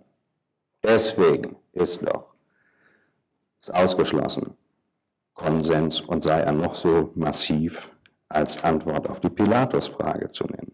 Und etwas Entsprechendes kann man versuchen, für die Kohärenz geltend zu machen, wie sehr auch immer wir bezogen auf eine gegebene Menge von Meinungen, Überzeugungen setzen, äh, deren Kohärenz zu steigern vermögen, zu irgend, bis hin zu irgendeinem von uns jetzt ausgedachten Maximum. Es ist doch klar, dass ich immer noch herausstellen kann, dass es leider falsch ist. Das sind die Dinge, die ich nicht geltend machen, die ich nicht geltend machen möchte, um zu sagen, dass an diesen beiden K-Wörtern etwas faul ist als Antwort auf die Pilatus-Frage. Äh, ich möchte das deshalb nicht tun, äh, weil ich glaube, dass die in diesen beiden Antworten äh, ins Auge gefassten Situationen, nämlich faktischer Konsens aller und trotzdem irren sie sich, beziehungsweise maximale Kohärenz hergestellt und trotzdem ist es noch falsch, dass das Situationen sind, deren Konzipierbarkeit ernsthaften Einwänden und Bedenken ausgesetzt ist. Ich möchte, mich, also möchte also nicht auf dieses Pferd setzen, sondern möchte den Vorbehalt sehr viel simpler formulieren, äh, so dass eigentlich jeder, unabhängig von irgendwelchen äh, künstlichen, philosophisch konstruierten Argumenten, äh, den Punkt, auf den es ankommt, sehen kann. Mein Vorbehalt ist schlicht und einfach der, dass wir, dass unser Interesse an Kohärenz, und natürlich haben wir ein Interesse an Kohärenz, suchen Kohärenz zu steigern, auf die raffiniertesten und äh, subtilsten Weisen. Und natürlich haben wir ein Interesse an Konsens. Natürlich suchen wir nach Möglichkeit, Konsens äh, zu steigern. Aber wenn wir das tun und sofern wir das tun, ist dieses äh, Interesse nicht eines, das an Kohärenz um der Kohärenz willen oder an Konsens um des Konsenses willen, weil es so schön ist, mit allen übereinzustimmen, oder weil es so schön ist, äh, ein kohärentes Überzeugungssystem zu haben, sondern unser Interesse ist das Interesse, äh, das bedingt ist durch unser Interesse an Wahrheit, an etwas, dem wir zustimmen können. Wir unterstellen, dass äh, wenn alles wahr wäre, äh, bezogen auf ein gegebenes Überzeugungssinn, dann müsste es auch kohärent sein. Beziehungsweise, wenn alle wahre Meinungen hätten, dann gäbe es auch Konsens. Ja? Das äh, macht unser Interesse an Konsens und Kohärenz aus, nicht der umgekehrte Weg. Mit anderen Worten, die, das Interesse, die Aufmerksamkeit für Konsens und Kohärenz setzt in jedem Falle unser Fürwahrhalten voraus und damit auch unser Verständnis von Wahrheit selbst, sofern wir überhaupt eins haben, und weder Kohärenz noch Kohärenz scheinen geeignet, das erst einzuführen. Und das müssten Sie schon, wenn Sie gute Antworten auf die Pilatus-Frage wären.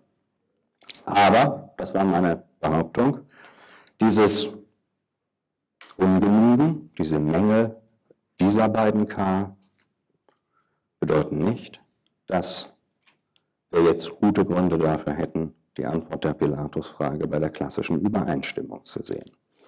Was ist also faul an der, äh, an der Korrespondenz? Was ist faul an dem Gedanken der Übereinstimmung? Ich äh, will die Faulheit hier ganz faul versuchen darzustellen, indem ich einfach nur, damit Sie nicht denken, ich sei äh, irgendwie ein äh, etwas ärmlicher Außenseiter in der Zunft der Philosophen. Ich will mich hier auf Berühmtheiten stützen, und zwar auf alte Berühmtheiten, um auch Ihnen deutlich zu machen, dass äh, die, die etwas, also die, wenn Sie so wollen, äh, ich bin ja kein Therapeut, aber ich wäre gern einer. Ich möchte, würde auch gerne in Bezug auf das Thema Wahrheit äh, therapeutisch wirken, nämlich, ja, dass man sich nicht so sehr dafür interessiert. Äh, nicht so sehr dafür interessiert im Sinne der Pilatus-Frage, bitteschön, ja, sondern sich äh, zufrieden gibt mit seinem Verständnis des Wortes wahr und des kontrastierenden Wortes falsch, äh, so wie man es eh schon hat.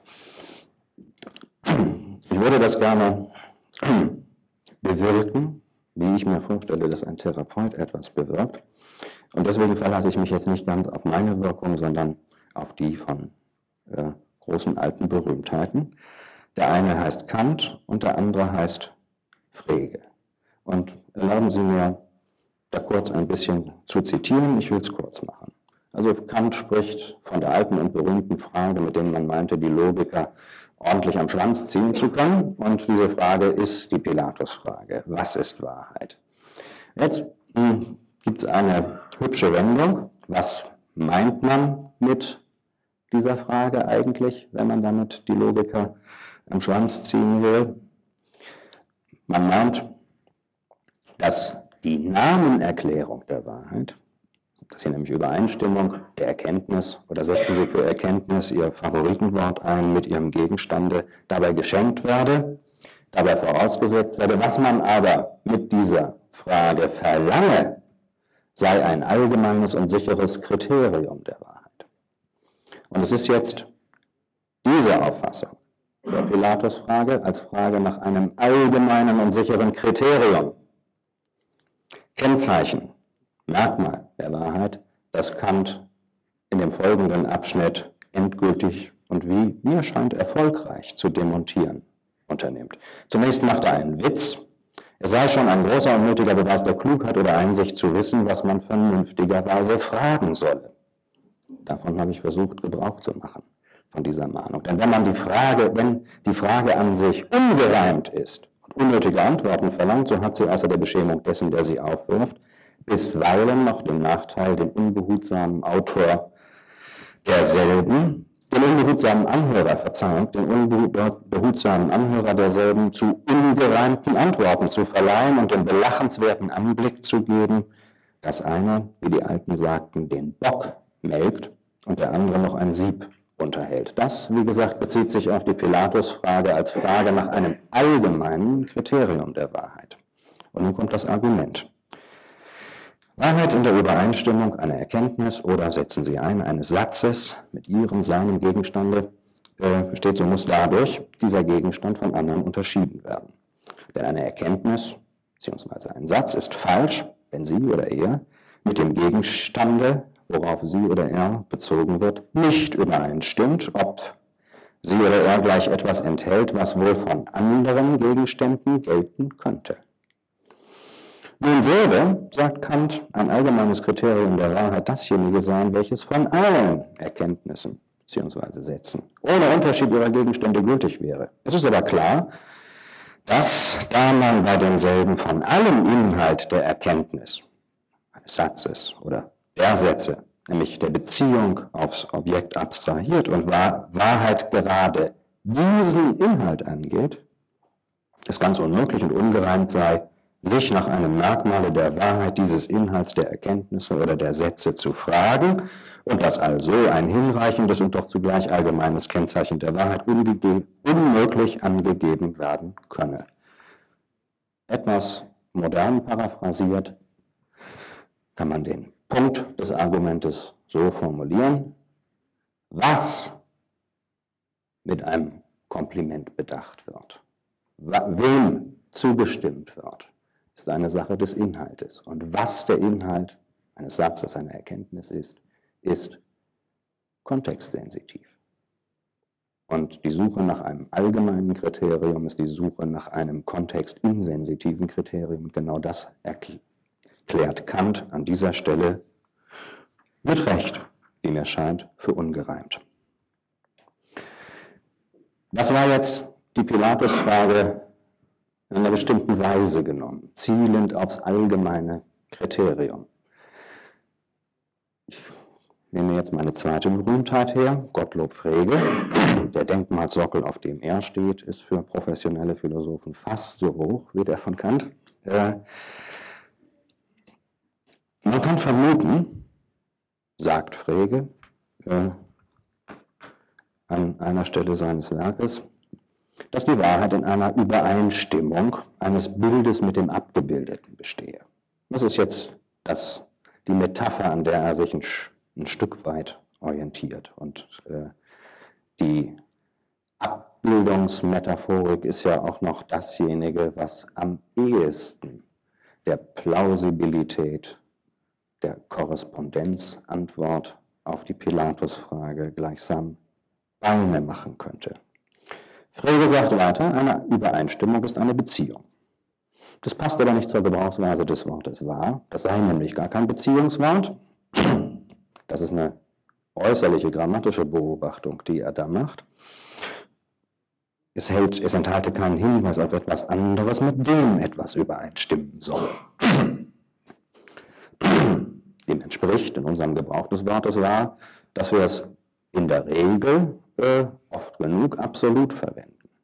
Schließt aber nicht aus, dass bei späterer Gelegenheit sagen die relativierenden Einschränkungen, die die Verteilung dieses äh, Kompliments bestimmt haben, nachgereicht werden können. Zurück zu Frege. Wenn ich nicht weiß, dass ein Bild den Kölner Dom darstellen solle, weiß ich auch nicht, womit ich das Bild vergleichen müsse, um über seine Wahrheit zu entscheiden. Auch kann eine Übereinstimmung ja nur dann vollkommen sein, wenn die übereinstimmenden Dinge zusammenfallen, also gar nicht verschiedene Dinge sind. Das sind einfach so Einfälle zum Stichwort Übereinstimmung.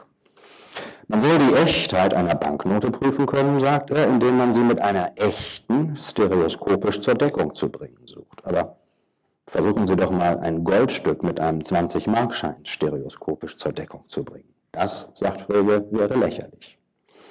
Und jetzt kann man sich fragen, wie ist denn wohl das Verhältnis zwischen Erkenntnis, Vorstellung und Satz und Welt? Eher so wie Banknote zu Banknote oder eher so wie 20 Mark Goldstück zu 20 Mark Schein oder noch von ganz anderer Art? Eine Vorstellung mit einem Dinge zur Deckung zu bringen, sagt Frege, wäre nur möglich, wenn auch das Ding eine Vorstellung wäre.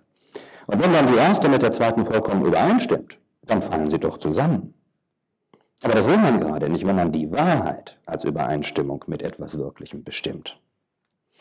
Dabei ist es gerade wesentlich, dass das Wirkliche von der Vorstellung verschieden sei. Wohl wahr, möchte man ausrufen. Dann aber gibt es keine vollkommene Übereinstimmung, keine vollkommene Wahrheit. Dann wäre überhaupt nichts wahr. Denn was nur halb wahr ist, ist doch unwahr. Die Wahrheit verträgt doch kein mehr oder minder. Oder etwa doch. Das sind Gemeinsprüche, ja, die uns alle wohl vertraut sind. Kann man nicht festsetzen, fragt sich Frege, dass Wahrheit bestehe, wenn die Übereinstimmung in einer gewissen Hinsicht stattfinde? Nun gut, aber in welcher? Was müssten wir dann aber tun, um zu entscheiden, ob etwas wahr wäre? Dass etwa eine Vorstellung und ein Wirkliches in der festgesetzten Hinsicht übereinstimmten? Damit ständen wir doch vor einer Frage derselben Art und das Spiel könnte von neuem beginnen. So, resümiert Frege, scheitert dieser Versuch, die Wahrheit als eine Übereinstimmung zu erklären. Und jetzt kommt ein wichtiger Zusatz. So scheitert aber auch jeder andere Versuch, das Wahrsein zu definieren. Denn in einer Definition gäbe man gewisse Merkmale an. Und bei der Anwendung auf einen besonderen Fall käme es dann immer darauf an, ob es wahr wäre. dass eben diese Merkmale, die in der Eigenschaft genannt, äh, die in der Definition genannt werden, zutreffen. Und so dreht man sich im Kreise. Hiernach, sagt Frege, der große Logiker, ist es wahrscheinlich, dass der Inhalt des Wortes wahr ganz eigenartig und undefinierbar ist. Wohl wahr, möchte ich dem nur hinzusetzen. Eine Vorstellung mit einem Dinge zur Deckung zu bringen, sagt Frege, wäre nur möglich, wenn auch das Ding eine Vorstellung wäre. Und wenn dann die erste mit der zweiten vollkommen übereinstimmt, dann fallen sie doch zusammen. Aber das will man gerade nicht, wenn man die Wahrheit als Übereinstimmung mit etwas Wirklichem bestimmt. Dabei ist es gerade wesentlich, dass das Wirkliche von der Vorstellung verschieden sei. Wohl wahr, möchte man ausrufen. Dann aber gibt es keine vollkommene Übereinstimmung, keine vollkommene Wahrheit. Dann wäre überhaupt nichts wahr. Denn was nur halb wahr ist, ist doch unwahr. Die Wahrheit verträgt doch kein mehr oder minder. Oder etwa doch. Das sind Gemeinsprüche, ja, die uns alle wohl vertraut sind. Kann man nicht festsetzen, fragt sich Frege, dass Wahrheit bestehe, wenn die Übereinstimmung in einer gewissen Hinsicht stattfinde? Nun gut, aber in welcher? Was müssten wir dann aber tun, um zu entscheiden, ob etwas wahr wäre? dass etwa eine Vorstellung und ein wirkliches in der festgesetzten Hinsicht übereinstimmten? Damit ständen wir doch vor einer Frage derselben Art und das Spiel konnte von neuem beginnen.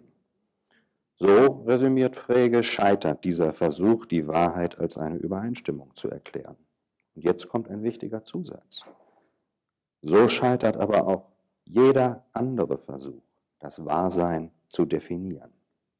Denn in einer Definition gäbe man gewisse Merkmale an. Und bei der Anwendung auf einen besonderen Fall käme es dann immer darauf an, ob es wahr wäre. Dass eben diese Merkmale, die in der Eigenschaft genannt, äh, die in der Definition genannt werden, zutreffen. Und so dreht man sich im Kreise. Hiernach, sagt Frege, der große Logiker, ist es wahrscheinlich, dass der Inhalt des Wortes wahr ganz eigenartig und undefinierbar ist. Wohl wahr, möchte ich dem nur hinzusetzen. Das ist also die Batterie von ehrwürdigen, traditionellen Vorbehalten gegenüber dem ersten K der Korrespondenz als Antwort auf die Pilatus-Frage. Aber was ist denn nun Wahrheit, möchte man dennoch fragen. Hier ist eine Antwort, die zugleich keine ist. Truth is what the test tests.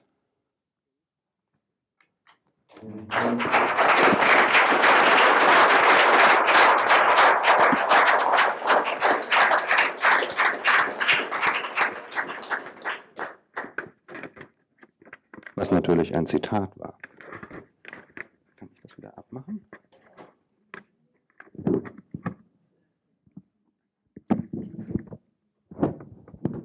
Ja, schönen Dank, Hans-Peter. Auch du bist wieder zum Kreis, zur Kreismetapher zurückgekommen die bei den Systemikern so beliebt ist. Meine Damen und Herren, wir haben jetzt noch ein bisschen Zeit, um zu diskutieren. Ich wollte Sie um Fragen bitten an. Eine Antwort.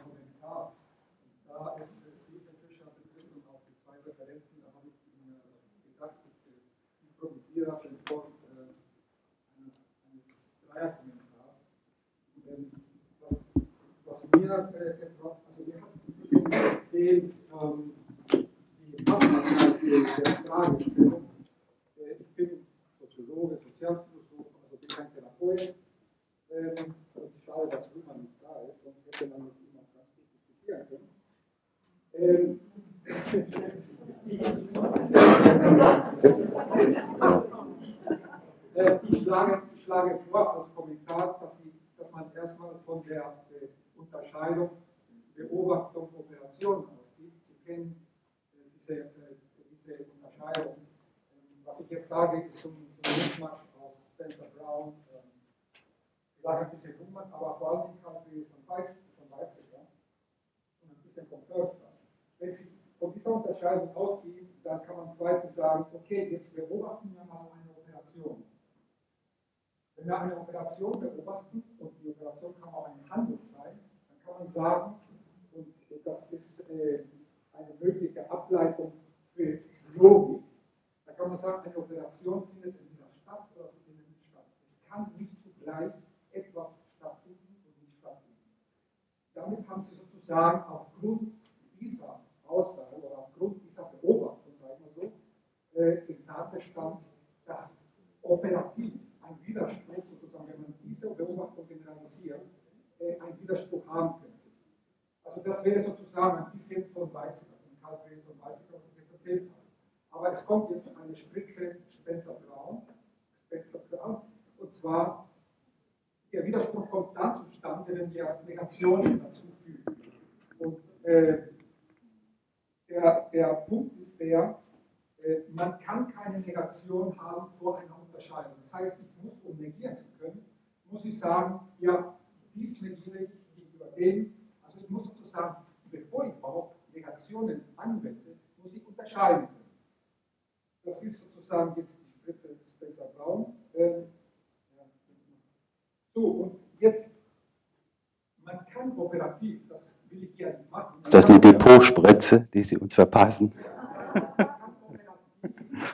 Das Gesetz der Identität des Widerspruchs des ausgeschlossenen Sitten äh, ableiten, in Anlehnung an Weizsäcker. Und das Interessante ist jetzt, jetzt haben wir Identität und Therapeuten haben ja mit dem Problem von Identität Und die Frage ist, was macht man damit? Also, wir haben jetzt gezeigt, sozusagen, es lässt sich lässt sich sozusagen operativ beständig machen, mit Hilfe des äh, von Spencer Brown. Und Identität ist ja eigentlich ein Widerspruch in sich. Ich kann ja nur identisch sein, wenn ich sozusagen nicht identisch bin nach außen. Das heißt, Identität ist eigentlich eine Form eines Selbstwiderspruches, die brauchen wir auch. Das ist ja der Punkt. Das ist sozusagen für den Therapeuten das Wichtige.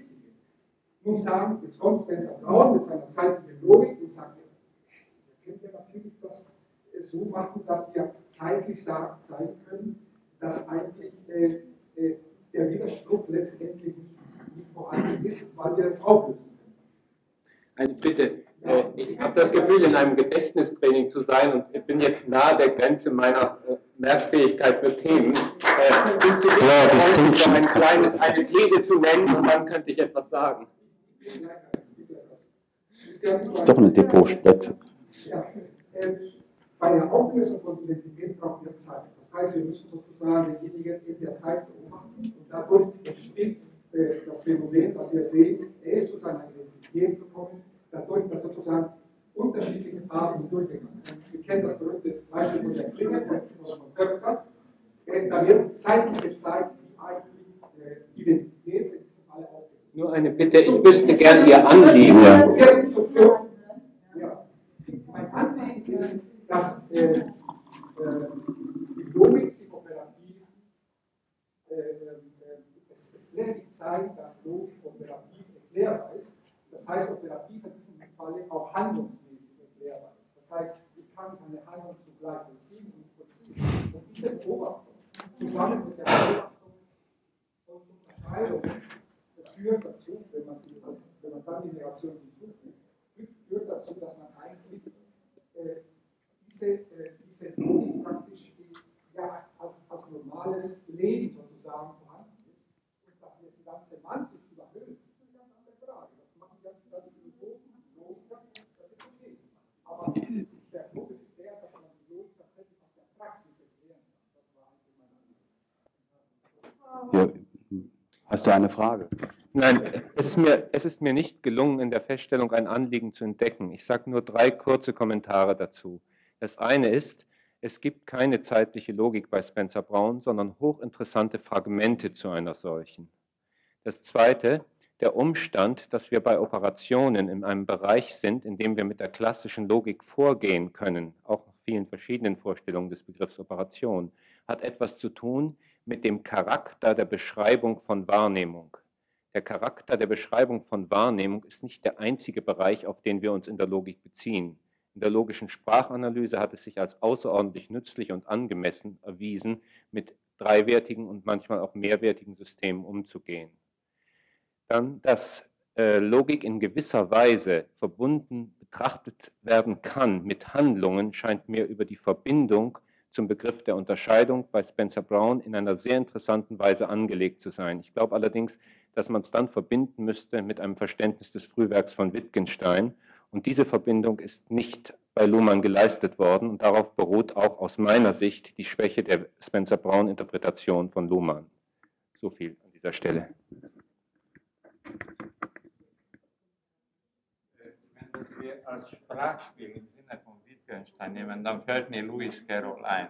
Wenn das einen, keinen Sinn ergibt, sollen wir es auch. Was die Wahrheit. Das wäre ein Kommentar. Gebet. Sehen Sie in den Entwicklungen der Vorstellungen vom Licht, äh, Teilchenwelle, Teilchen und Welle, weder Teilchen noch Welle, ein richtiges Beispiel für ihr, ihre, ihre Theorie vom Tetralemma? Wenn ja, was wäre die fünfte Position? Geht es auch? Geht. Das. Ja, ich verstehe äh, davon zu wenig, um äh, meiner äh, vagen Assoziationen dazu äh, sicher zu sein. Ich interessiere mich dafür, aber viel zu laienhaft, als dass ich da eine klare Meinung habe. Das, was ich beobachte in den Argumenten der Physiker und der Kollegen, mit denen ich darüber gesprochen habe, ist, dass sie sich einigermaßen sicher sind, dass die Auffassungen, die sie jetzt haben, keine endgültigen Auffassungen sein werden diese Art Gefühl oder Einsicht in ihren eigenen Forschungsprozess entspricht schon so einer Position, aber es ist keine sehr interessante Antwort jetzt. Aber dazu weiß ich einfach, um selber was zu sagen, zu wenig.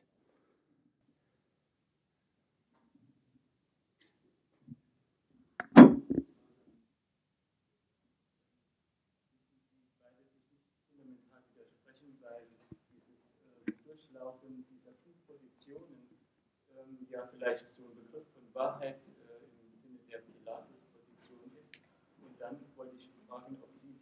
Durchlaufen der fünf Positionen vielleicht als gerichteten Prozess sehen, der auf was hinläuft oder auf der es äh, ist? Würde ich, würde ich meinen, wir hätten diesen Prozess in der Tasche, dann würde ich tatsächlich glauben, ich hätte eine Theorie aufgestellt.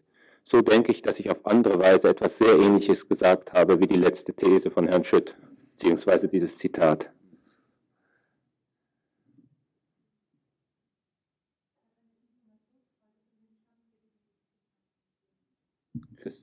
Nelson Goodman, Ways of World Making. Ich glaube Seite 122. Oh.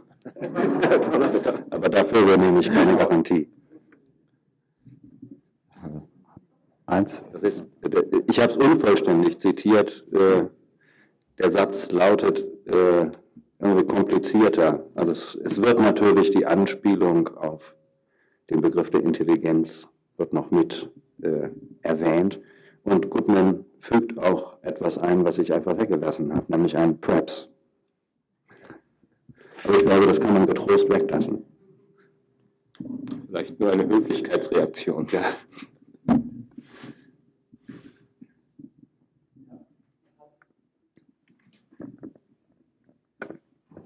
Ich habe eine sehr schwierige Frage. Vielleicht fällt es deswegen dann auch, ja, eine, nur eine. Und zwar, ähm, ich denke, das große Problem ist der Kontext. Auf diesem Kongress wird eigentlich ständig von drei großen Kontexten gesprochen. Das eine ist der psychische Kontext, das andere ist der biologische Kontext und das dritte ist der soziale Kontext. Ich hätte mal eine Frage in die Richtung, ob man nicht wenigstens mal versuchen könnte zu unterscheiden, welchen Spielraum und welche Logik auf die verschiedenen Bereiche anwendbar ist. Ich könnte mir vorstellen, es gibt ja wirklich eine Logik, die ist jetzt ja angesprochen worden, auch in vielen Vorträgen schon, zum Beispiel eine Affektlogik, wo man jedermann ziemlich schnell, glaube ich, erklären kann, dass Widersprüchliches möglich ist. Man kann also eine Person, denke ich, schon zugleich lieben und hassen. Aber es gibt Bereiche, die haben so wenig Spielraum, was einen Fehler oder was wahr und falsch angeht, dass man, äh, denke ich, zum Beispiel sehr schnell von einem Zustand in den anderen kommt und dann schon sagen muss, also ich kann entscheiden, ob ich das oder jenes will. Das eine widerspricht dem anderen. Also es gibt zum Beispiel im Bereich der Genetik, gibt es Bereiche, da ist ein großer Spielraum da. Da kann man also verschiedene Bestandteile weglassen oder dazufügen. Und es gibt Bereiche in der Genetik, wenn da ein Bestandteil fehlt, dann ist der Mensch entweder schwer krank oder sehr gesund oder tot oder lebendig. Also das ist jetzt einfach mal eine Frage an die Referenten, ob sie das hinkriegen könnten, für diese elementaren Kontextzusammenhänge mal zu untersuchen oder darzustellen, welchen Spielraum hat eine Logik und welche Logik ist überhaupt anwendbar.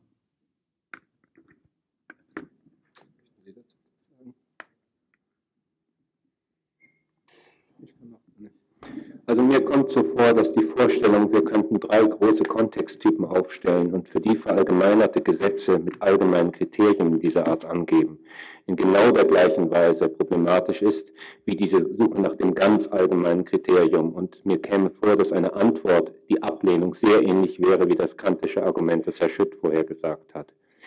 Äh, ich glaube, dass wir, wenn wir in der Therapie arbeiten, mit ganz speziellen Kontexten zu tun haben und etwa im Sinne von Erickson wirklich utilisieren müssen, die Einmaligkeit des jeweils Gegebenen. Und ähm, für diese Einmaligkeit gilt, dass Lösungen dann mit den Tatsachen, die uns gegeben sind, in einer ähnlichen Weise nicht zu tun haben, wie Wittgenstein das im Traktatus ausdrückt, wenn er sagt, die Tatsachen gehören sämtliche zur Aufgabe, nicht zur Lösung.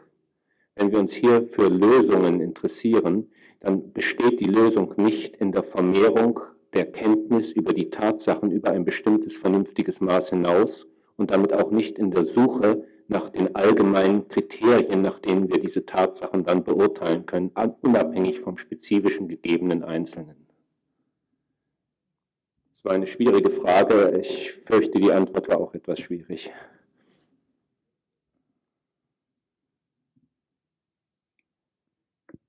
Ich habe nach wie vor große Probleme mit der angeblichen Nicht-Kontextfreiheit der Logik.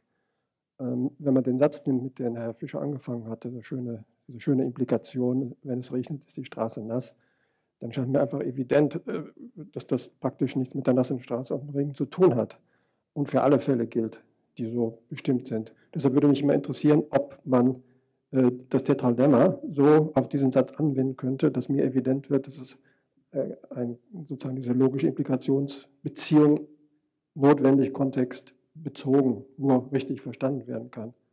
Oder gehe ich nicht äh, ganz falsch, dass ich meine, dass äh, gerade das Tetralemma ja zeigt, wenn man es mal auf den Begriff von Kontext, Kontextfreiheit selber anwendet, dass man von einer absoluten Kontextdualität überhaupt auch gar nicht reden kann. Und dritte Frage, ist nicht die fünfte Position per se so etwas wie das Rausspringen, wenigstens zeitlich? Zeitweilig, meinetwegen, aus, dem, aus der Kontextgebundenheit. Also zur ersten Frage.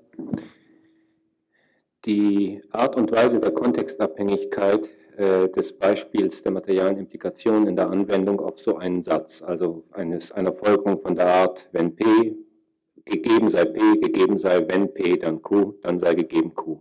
Erster Kontext ist, wir haben etwas, was mit zeitlichen Veränderungen nichts zu tun hat. Ist bei Regen schon Unfug. Äh, aber nehmen wir es mal an.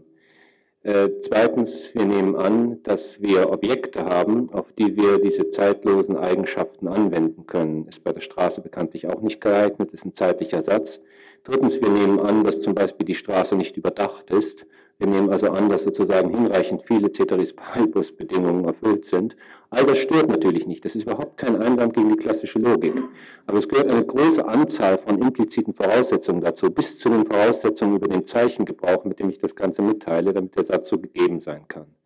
Und die, ähm, das heißt, wir können, äh, wenn wir uns Rechenschaft darüber geben, welche Voraussetzungen wir machen, wenn wir einen solchen Satz gebrauchen, durchaus eine bestimmte Art der Bedingung der Anwendung von klassischer Logik auf Analyse von natürlicher Sprache untersuchen. Und sowas wird laufend gemacht. Die dritte Frage, zur zweiten musst du mir gleich nochmal ein was sagen, Thomas. Die dritte Frage, äh, das Tetralemma, äh, die fünfte Position, also die Negation des Tetralemmas, betrifft äh, unsere prinzipielle Fähigkeit, implizite Kontexte explizit zu machen, aber das nie vollständig zu tun und diesen Prozess immer wieder aufzunehmen. Und das bedeutet, über diesen Prozess verfügen wir nie als einen Bereich, als einen Gegenstand, einen Inhalt oder eine Theorie. Und da habe ich auch das Gefühl, dass das, was Sie sagten, auf eine ganz ähnliche äh, etwas Ähnliches zielte. Das bedeutet nicht, dass es nicht die Möglichkeit gibt, eine Art gemeinsames Wissen oder gemeinsame Sicht oder gemeinsame Erfahrung in diesem Bereich zu teilen. Aber das ist etwas völlig anderes als eine wissenschaftliche oder philosophische Theorie. Das heißt überhaupt nicht, dass es deswegen unwichtig wäre. Im Gegenteil. Die zweite Frage bitte nochmal mit äh, einem etwas spezifischeren Ton, die war mir nicht klar genug. Dass man einfach äh, Kontextabhängigkeit, Kontextungebundenheit als eines und anderes im Sinne des Tetralemmas versteht. Ja, das kann man darum ganz gut sehen, weil man sagen kann, etwas als unabhängig vom Kontext betrachten ist eine als Obhaltung. Ich würde das im Sinn von Charles Sanders Peirce sehen, der äh, Gegenstände in gewisser Weise als eine Abstraktion aus dem Zeichenbegriff beziehungsweise seiner Kategorie der Drittheit betrachtet. Und wir brauchen einen mehrfachen Abstraktionsprozess, um zum Gegenstand zu gelangen. Und die Vorstellung, wir hätten da etwas als unabhängig von allem anderen gegeben, ist eine hochgradige Abstraktion, an die wir uns nicht nur gewöhnen, sondern die in bestimmten Zusammenhängen einen wichtigen Überlebenswert hat. Darum tritt es ein. Darum werden wir weder auf die kontextfreie noch auf die kontextgebundene Betrachtung verzichten können. Und was dazu, darüber hinausgeht, ist verhältnismäßig schwer in Worte zu fassen, aber wir können es sehr gut in dem Ablauf der Entwicklung wissenschaftlicher Theorien beobachten. Da tun wir nämlich immer wieder so, als ob unsere neue reflektierte Theorie nun unabhängig vom Kontext wäre. Und selbst die, die so tun, als ob sie wüssten, da gäbe es einen, machen es nicht in ihrem Handeln, sondern nur in den Worten.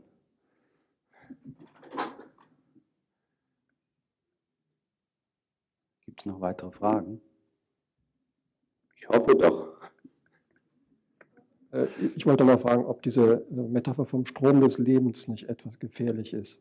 Äh, ich meine, wenn es alles Strom des Lebens ist, was ist dann mit den Theorien?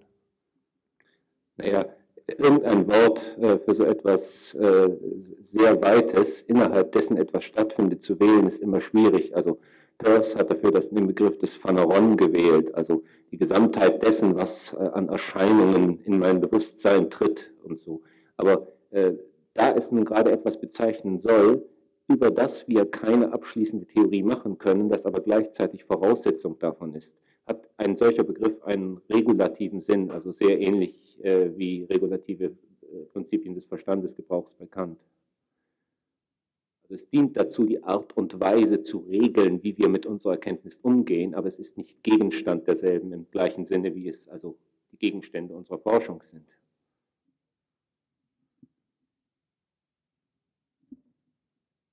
Sieht es aus? Wie wäre es, wenn noch irgendjemand etwas mehr von den Themen aufgreifen würde, die eigentlich die Therapeuten oder die Familien oder systemischen Therapeuten auch betreffen? Oder irgendetwas, wie, wie stehen Sie denn jetzt inzwischen zur Pilatus-Frage? Jetzt haben Sie gerade da so ein paar Statements gehört. Es kann doch gar nicht sein, dass das jetzt gelungen wäre, dass niemand sich mehr dafür interessiert. So schnelle Missionserfolge sind verdächtig.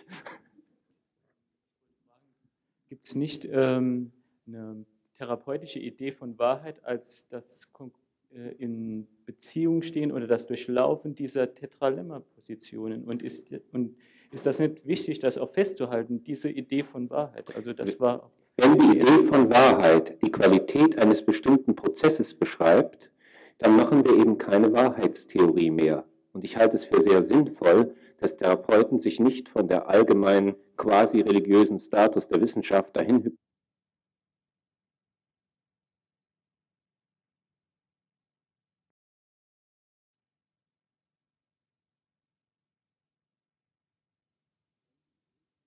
Wahrheit. Also das war. Wenn die Idee von Wahrheit die Qualität eines bestimmten Prozesses beschreibt, dann machen wir eben keine Wahrheitstheorie mehr. Und ich halte es für sehr sinnvoll, dass Therapeuten sich nicht von der allgemeinen quasi religiösen Status der Wissenschaft dahin hypnotisieren lassen, zu glauben, sie müssten nun aus allem, was Grundlage ihrer Arbeit ist, eine wissenschaftliche Theorie machen.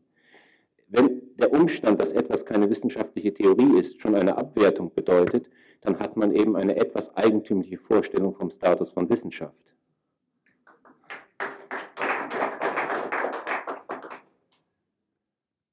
Vielleicht eine ganz äh, einfache Ergänzung zum therapeutischen. Äh, die Frage, wozu oder für wen diese Wahrheiten dienen. Und was ich damit oder was der Klient damit bezweckt. Und was wir im Kontext miteinander bezwecken.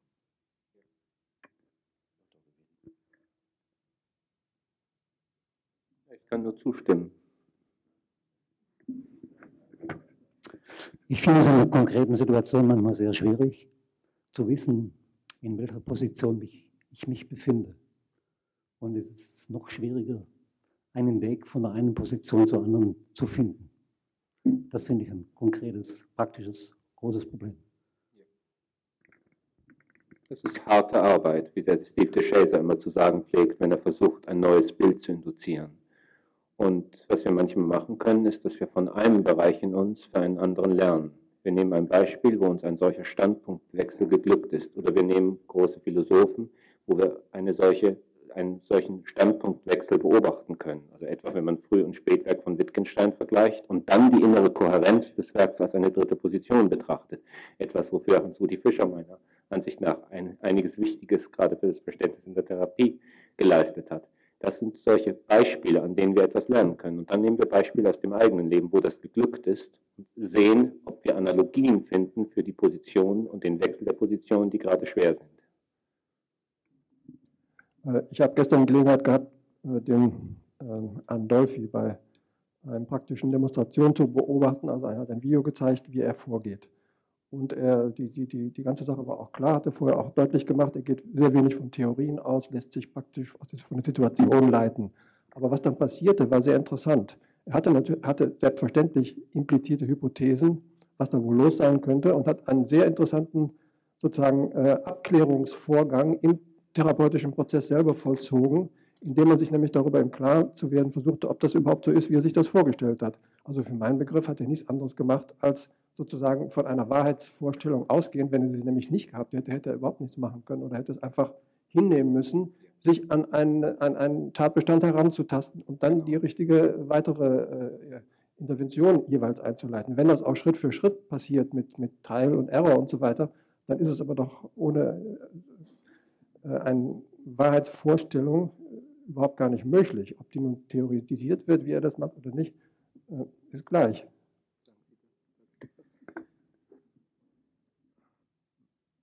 Man muss vorsichtig sein mit dem Gebrauch solcher scheinbar gut verständlichen Zwischenrufe wie, aber dazu ist doch irgendeine Wahrheitsvorstellung nötig. Ich glaube, dass keine Wahrheitsvorstellung nötig ist. Das Einzige, was man braucht, ist die Bereitschaft, zuzustimmen oder nicht zuzustimmen, beziehungsweise äh, zu widersprechen.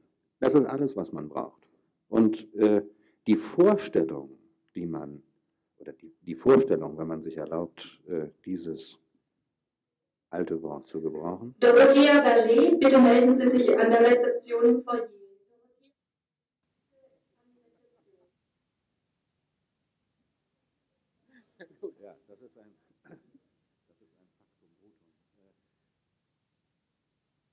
Vorstellung, die Vorstellung, die den Gebrauch derjenigen Ausdrucksmittel, die Vehikel zur Zustimmung bzw. Zurückhaltung von Zustimmung bzw. für das explizite Widersprechen sind. Die Vorstellung, die den Gebrauch dieser Ausdrucksmittel steuert, die sind so vielfältig, wie die Anlässe vielfältig sind, zu denen man sie einsetzt. Was nicht heißt, dass man nicht sinnvoll botanisieren könnte. Ja? Aber jetzt nach der Vorstellung zu fragen, äh, von der Wahrheit, das scheint mir im strikten Sinne witzlos. Gerne noch etwas ergänzen. Äh, um eine Haltung einzunehmen, um zu handeln, um einen Standpunkt zu vertreten, um eine These zu haben, die ich dann prüfe, äh, in dem Wissen die These aufzustellen, das ist die Prüfung und vielleicht sehr bald verwerfen muss. Dafür ist keine Theorie der Wahrheit erforderlich. Es mag erforderlich sein, zu einem Gehalt dieser Frage in einem nicht deskriptiven Sinn Zugang zu haben. Aber es ist sehr schwer darüber zu sprechen. Es ist vielleicht möglich, dass wir Erfahrungen austauschen. Das heißt aber nur, wir brauchen ein Motiv, damit wir eine These aufstellen. Ich stimme ja nicht zu ohne Motiv oder einfach nur, nur so als Spiel. Und nebenbei der Sprachspielbegriff bei Wittgenstein hat nichts besonders Spielerisches. Das ist also oft so ein bisschen missverständlich, wenn Hans-Rudi Fischer den Begriff zitiert und jemand den späten Wittgenstein nicht so gut kennt. Also hier geht es nicht darum, dass mit etwas gespielt wird. Da wird nur eine bestimmte Metapher verwendet, die man genauer sich dann ansehen muss. Also wir brauchen ein Motiv, um zuzustimmen. dieses Motiv nennen wir manchmal eine Vorstellung von Wahrheit. Gehen wir jetzt von dieser Nennung der Vorstellung von Wahrheit zu einer abgeschlossenen Theorie über, dann tritt gerade dieses Erstarren in dem Prozess ein, von dem ich zu sprechen versuchte. Ich würde gerne nochmal auf den therapeutischen Aspekt gucken. Für mich ist Therapie zum Großteil charakterisiert dadurch, dass ich also an der Bedeutungsgebung äh, oder Veränderung der Bedeutungsgebung arbeite, Reframing oder wie immer man es nennen will. Und jede Hilfe, die ich anbiete zu einem Reframing oder zu einer Bedeutungsveränderung, davon gehe ich ja erstmal aus, dass das, was ich anbiete, nicht falsch ist. Also wenn es in meinem Weltbild, in meiner Vorstellung falsch wäre, würde ich es nicht anbieten. Äh, es kommt natürlich als zweites noch hinzu, dass der andere es für sich auch als nicht falsch akzeptieren muss. Wenn ich aber falsch jetzt sage als nicht wahr, dann habe ich nicht nicht wahr. Aber das ist noch lange nicht wahr für meine Praxis. Ja, also die äh, auszugehen davon, dass wir, wenn wir etwas vorschlagen für ein anderes Verständnis von uns selbst oder ein Problem, äh, wir dann davon ausgehen müssen, dass es nicht widerlegt oder nicht falsch ist. Das ist sehr nah bei den Fragestellungen, die die intuitionistischen Logiker bewegt haben. Und äh, intuitionistische Logik unterscheidet sich in einem gewissen Sinn von der klassischen Logik dadurch, dass ich den Wahrheitsbegriff durch den Nicht-Widerlegtheits- oder Nicht-Widerlegbarkeitsbegriff ersetze, je nach Deutung. Äh, es gibt in der indischen Logik eine ganz interessante Tradition, die etwas Ähnliches für die, für die Identität leistet, sogenannte Apoha-Theorie der Negation. Identität wird hier ganz ähnlich übrigens wie bei Spencer Brown als das Nicht-Vorliegen eines Motivs für eine Unterscheidung gedeutet. Und dann sieht man, dass der scheinbar unmittelbare oder elementare Identitätsbegriff hier zu einer Abstraktion in zwei Stufen wird. Wittgenstein versuchte ja nebenbei im Frühwerk zu zeigen, dass der Identitätsbegriff aus der Logik entfallen kann und dass wir ihn sozusagen ersetzen können durch bestimmte Aspekte des Zeichengebrauchs. Das ist sozusagen ein in der Logik überflüssiger Begriff ist. Äh, das lässt sich gut. Nochmal zu dem, was Sie davor sagten glaube, dass es für die Therapie sehr wichtig ist, eine Vorstellung von Nicht-Falschheit oder Nicht-Widerlegtheit zu haben, sonst ist man nämlich ganz schlicht nicht im Rapport mit dem Patienten.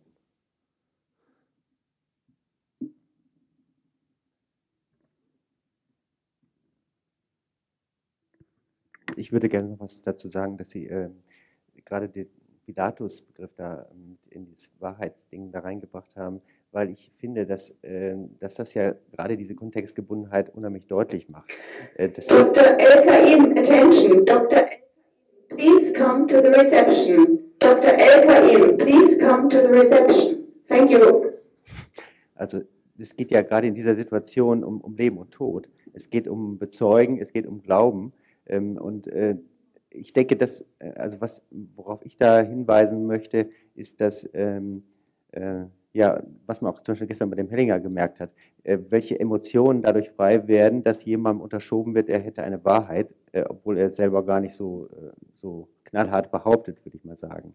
Ne? Also, und eine andere Sache wollte ich noch sagen, wenn man durch diesen Prozess des Therapeutwerdens geht, dann macht man ja auch so Stufen durch, wo man denkt, man hat es und dann hat es man wieder nicht. Also ich denke, da passiert ja auch das, diese fünfte Stufe des Tetralemma passiert ja auch, äh, fortwährend in, in, unserem Prozess, wenn wir mehrere dieser Kongresse besucht haben, äh, wo wir also auch dann denken, naja, wo, wo stehe ich eigentlich jetzt? Ich weiß nicht, ob das, das ist jetzt keine direkte Frage, mehr so eine Bemerkung zu diesem Pilatus-Begriff auch nochmal und äh, zu der Bedeutung, die Wahrheit und Nichtwahrheit einfach auch für das Leben äh, von Christus oder von Pilatus oder von seinen Jüngern und den Juden und den Christen gehabt hat.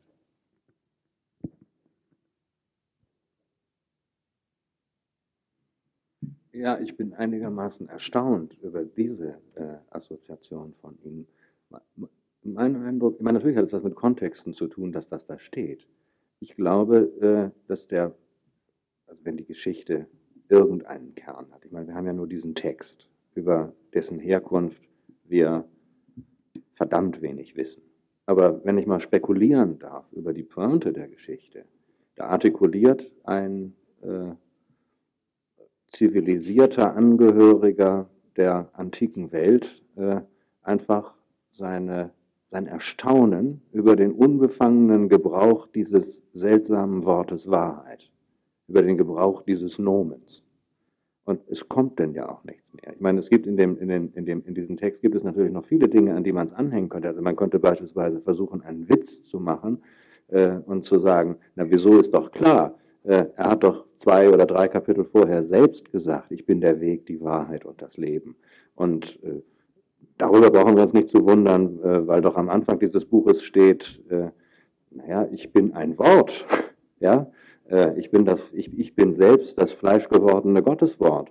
Und äh, ein Wort, eine Wahrheit, das passt doch wunderbar zusammen. Also das sind, das sind so die Kontexte, äh, die, die mir in den Sinn kommen. Ich bin gar nicht mal so sicher, äh, ob unser Interesse an Wahrheit äh, immer so fürchterlich viel mit Leben und Tod zu tun hat. Ich glaube, es hat viel mehr zu tun mit, aber das ist jetzt auch nur eine Vermutung, äh, mit der, ja, wie soll ich das nennen, mit der Dominanz gewisser hm, Prozeduren und Rituale.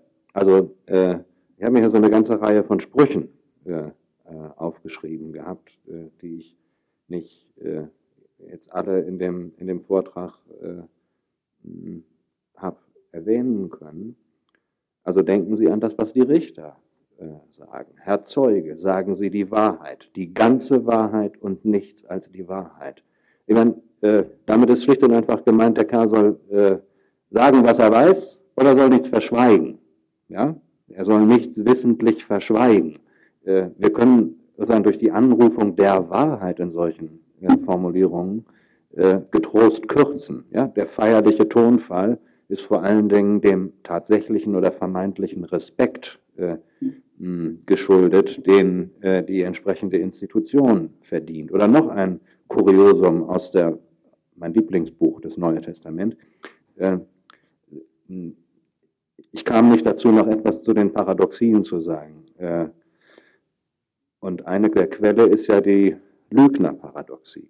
Äh, die, auch die Lügnerparadoxie kommt im Neuen Testament vor. Nur äh, der mutmaßliche Autor des Textes, nämlich Paulus, Brief an Titus, hat es gar nicht gemerkt. Sie finden in Titus 10 fortfolgende, genauer gesagt, Titus, also da schimpft der Paulus auf die Kreter. Er hat was gegen die. Und er schreibt dann in Vers 12, es hat einer aus ihnen gesagt, ihr eigener Prophet, und damit meint er natürlich den Epimenides, jetzt kommt das Zitat, die Kreter sind immer Lügner, böse Tiere, faule Bäuche. Zitat Ende, Paulus weiter, dies Zeugnis selbst ist wahr, womit natürlich die ganze Pointe des äh, Epimenides-Spruch völlig, äh, völlig verdorben ist. Äh, für mich ist das jetzt natürlich äh, ein Beispiel, Stichwort äh, Kontextabhängigkeit. Äh, es reicht ja etwas zu sagen. Äh, wenn hinzugefügt wird, und das ist wahr, dient es der Bekräftigung, beziehungsweise hier das andere typische dieses Kontexts, es werden die Worte eines anderen zitiert. Ja? Zitation ist normalerweise ein Mittel der Distanzierung. Hinzuzufügen, und dieses Zeugnis selbst ist wahr, heißt nichts einfach, die Anführungsstriche könnte auch weglassen. Ja?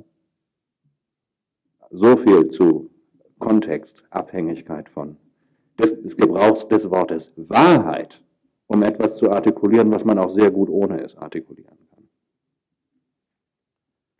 Ja, ich denke, wir sollten zum Schluss kommen. Mir ist noch eine kleine Geschichte eingefallen, die ich Ihnen noch mitgeben möchte. Vielleicht kennen Sie sie schon. Die so das Thema äh, illustriert, wo Logik und wo Wirklichkeit sich befinden. Ich habe vor vier Jahren in diesem, auf dem Konstruktivismuskongress diesen Film vorgeführt, von Akira Kurosawa, Träume, und da ist ein kleine, kleiner Traum drin, in dem ein Maler in ein Bild von Van Gogh reingeht und das wird dann alles zur Wirklichkeit. Er begegnet dann Van Gogh beim Malen auf einem weiten Feld in der freien Natur. Und dieser Beobachter, der selber Maler war, verwickelt Van Gogh in einen Dialog. Van Gogh hat einen großen Kopfverband um. Und nachdem der Dialog fast beendet ist, fragt ihn der der Beobachter oder der Maler sagt, Monsieur van Gogh, was ist mit Ihrem Kopf los? Da antwortet van Gogh, Ich habe ein Selbstporträt versucht zu malen. Dabei ist mir das Ohr misslungen. Da habe ich es einfach abgeschnitten und weggeworfen. Ich danke den beiden Referenten und Ihnen auch.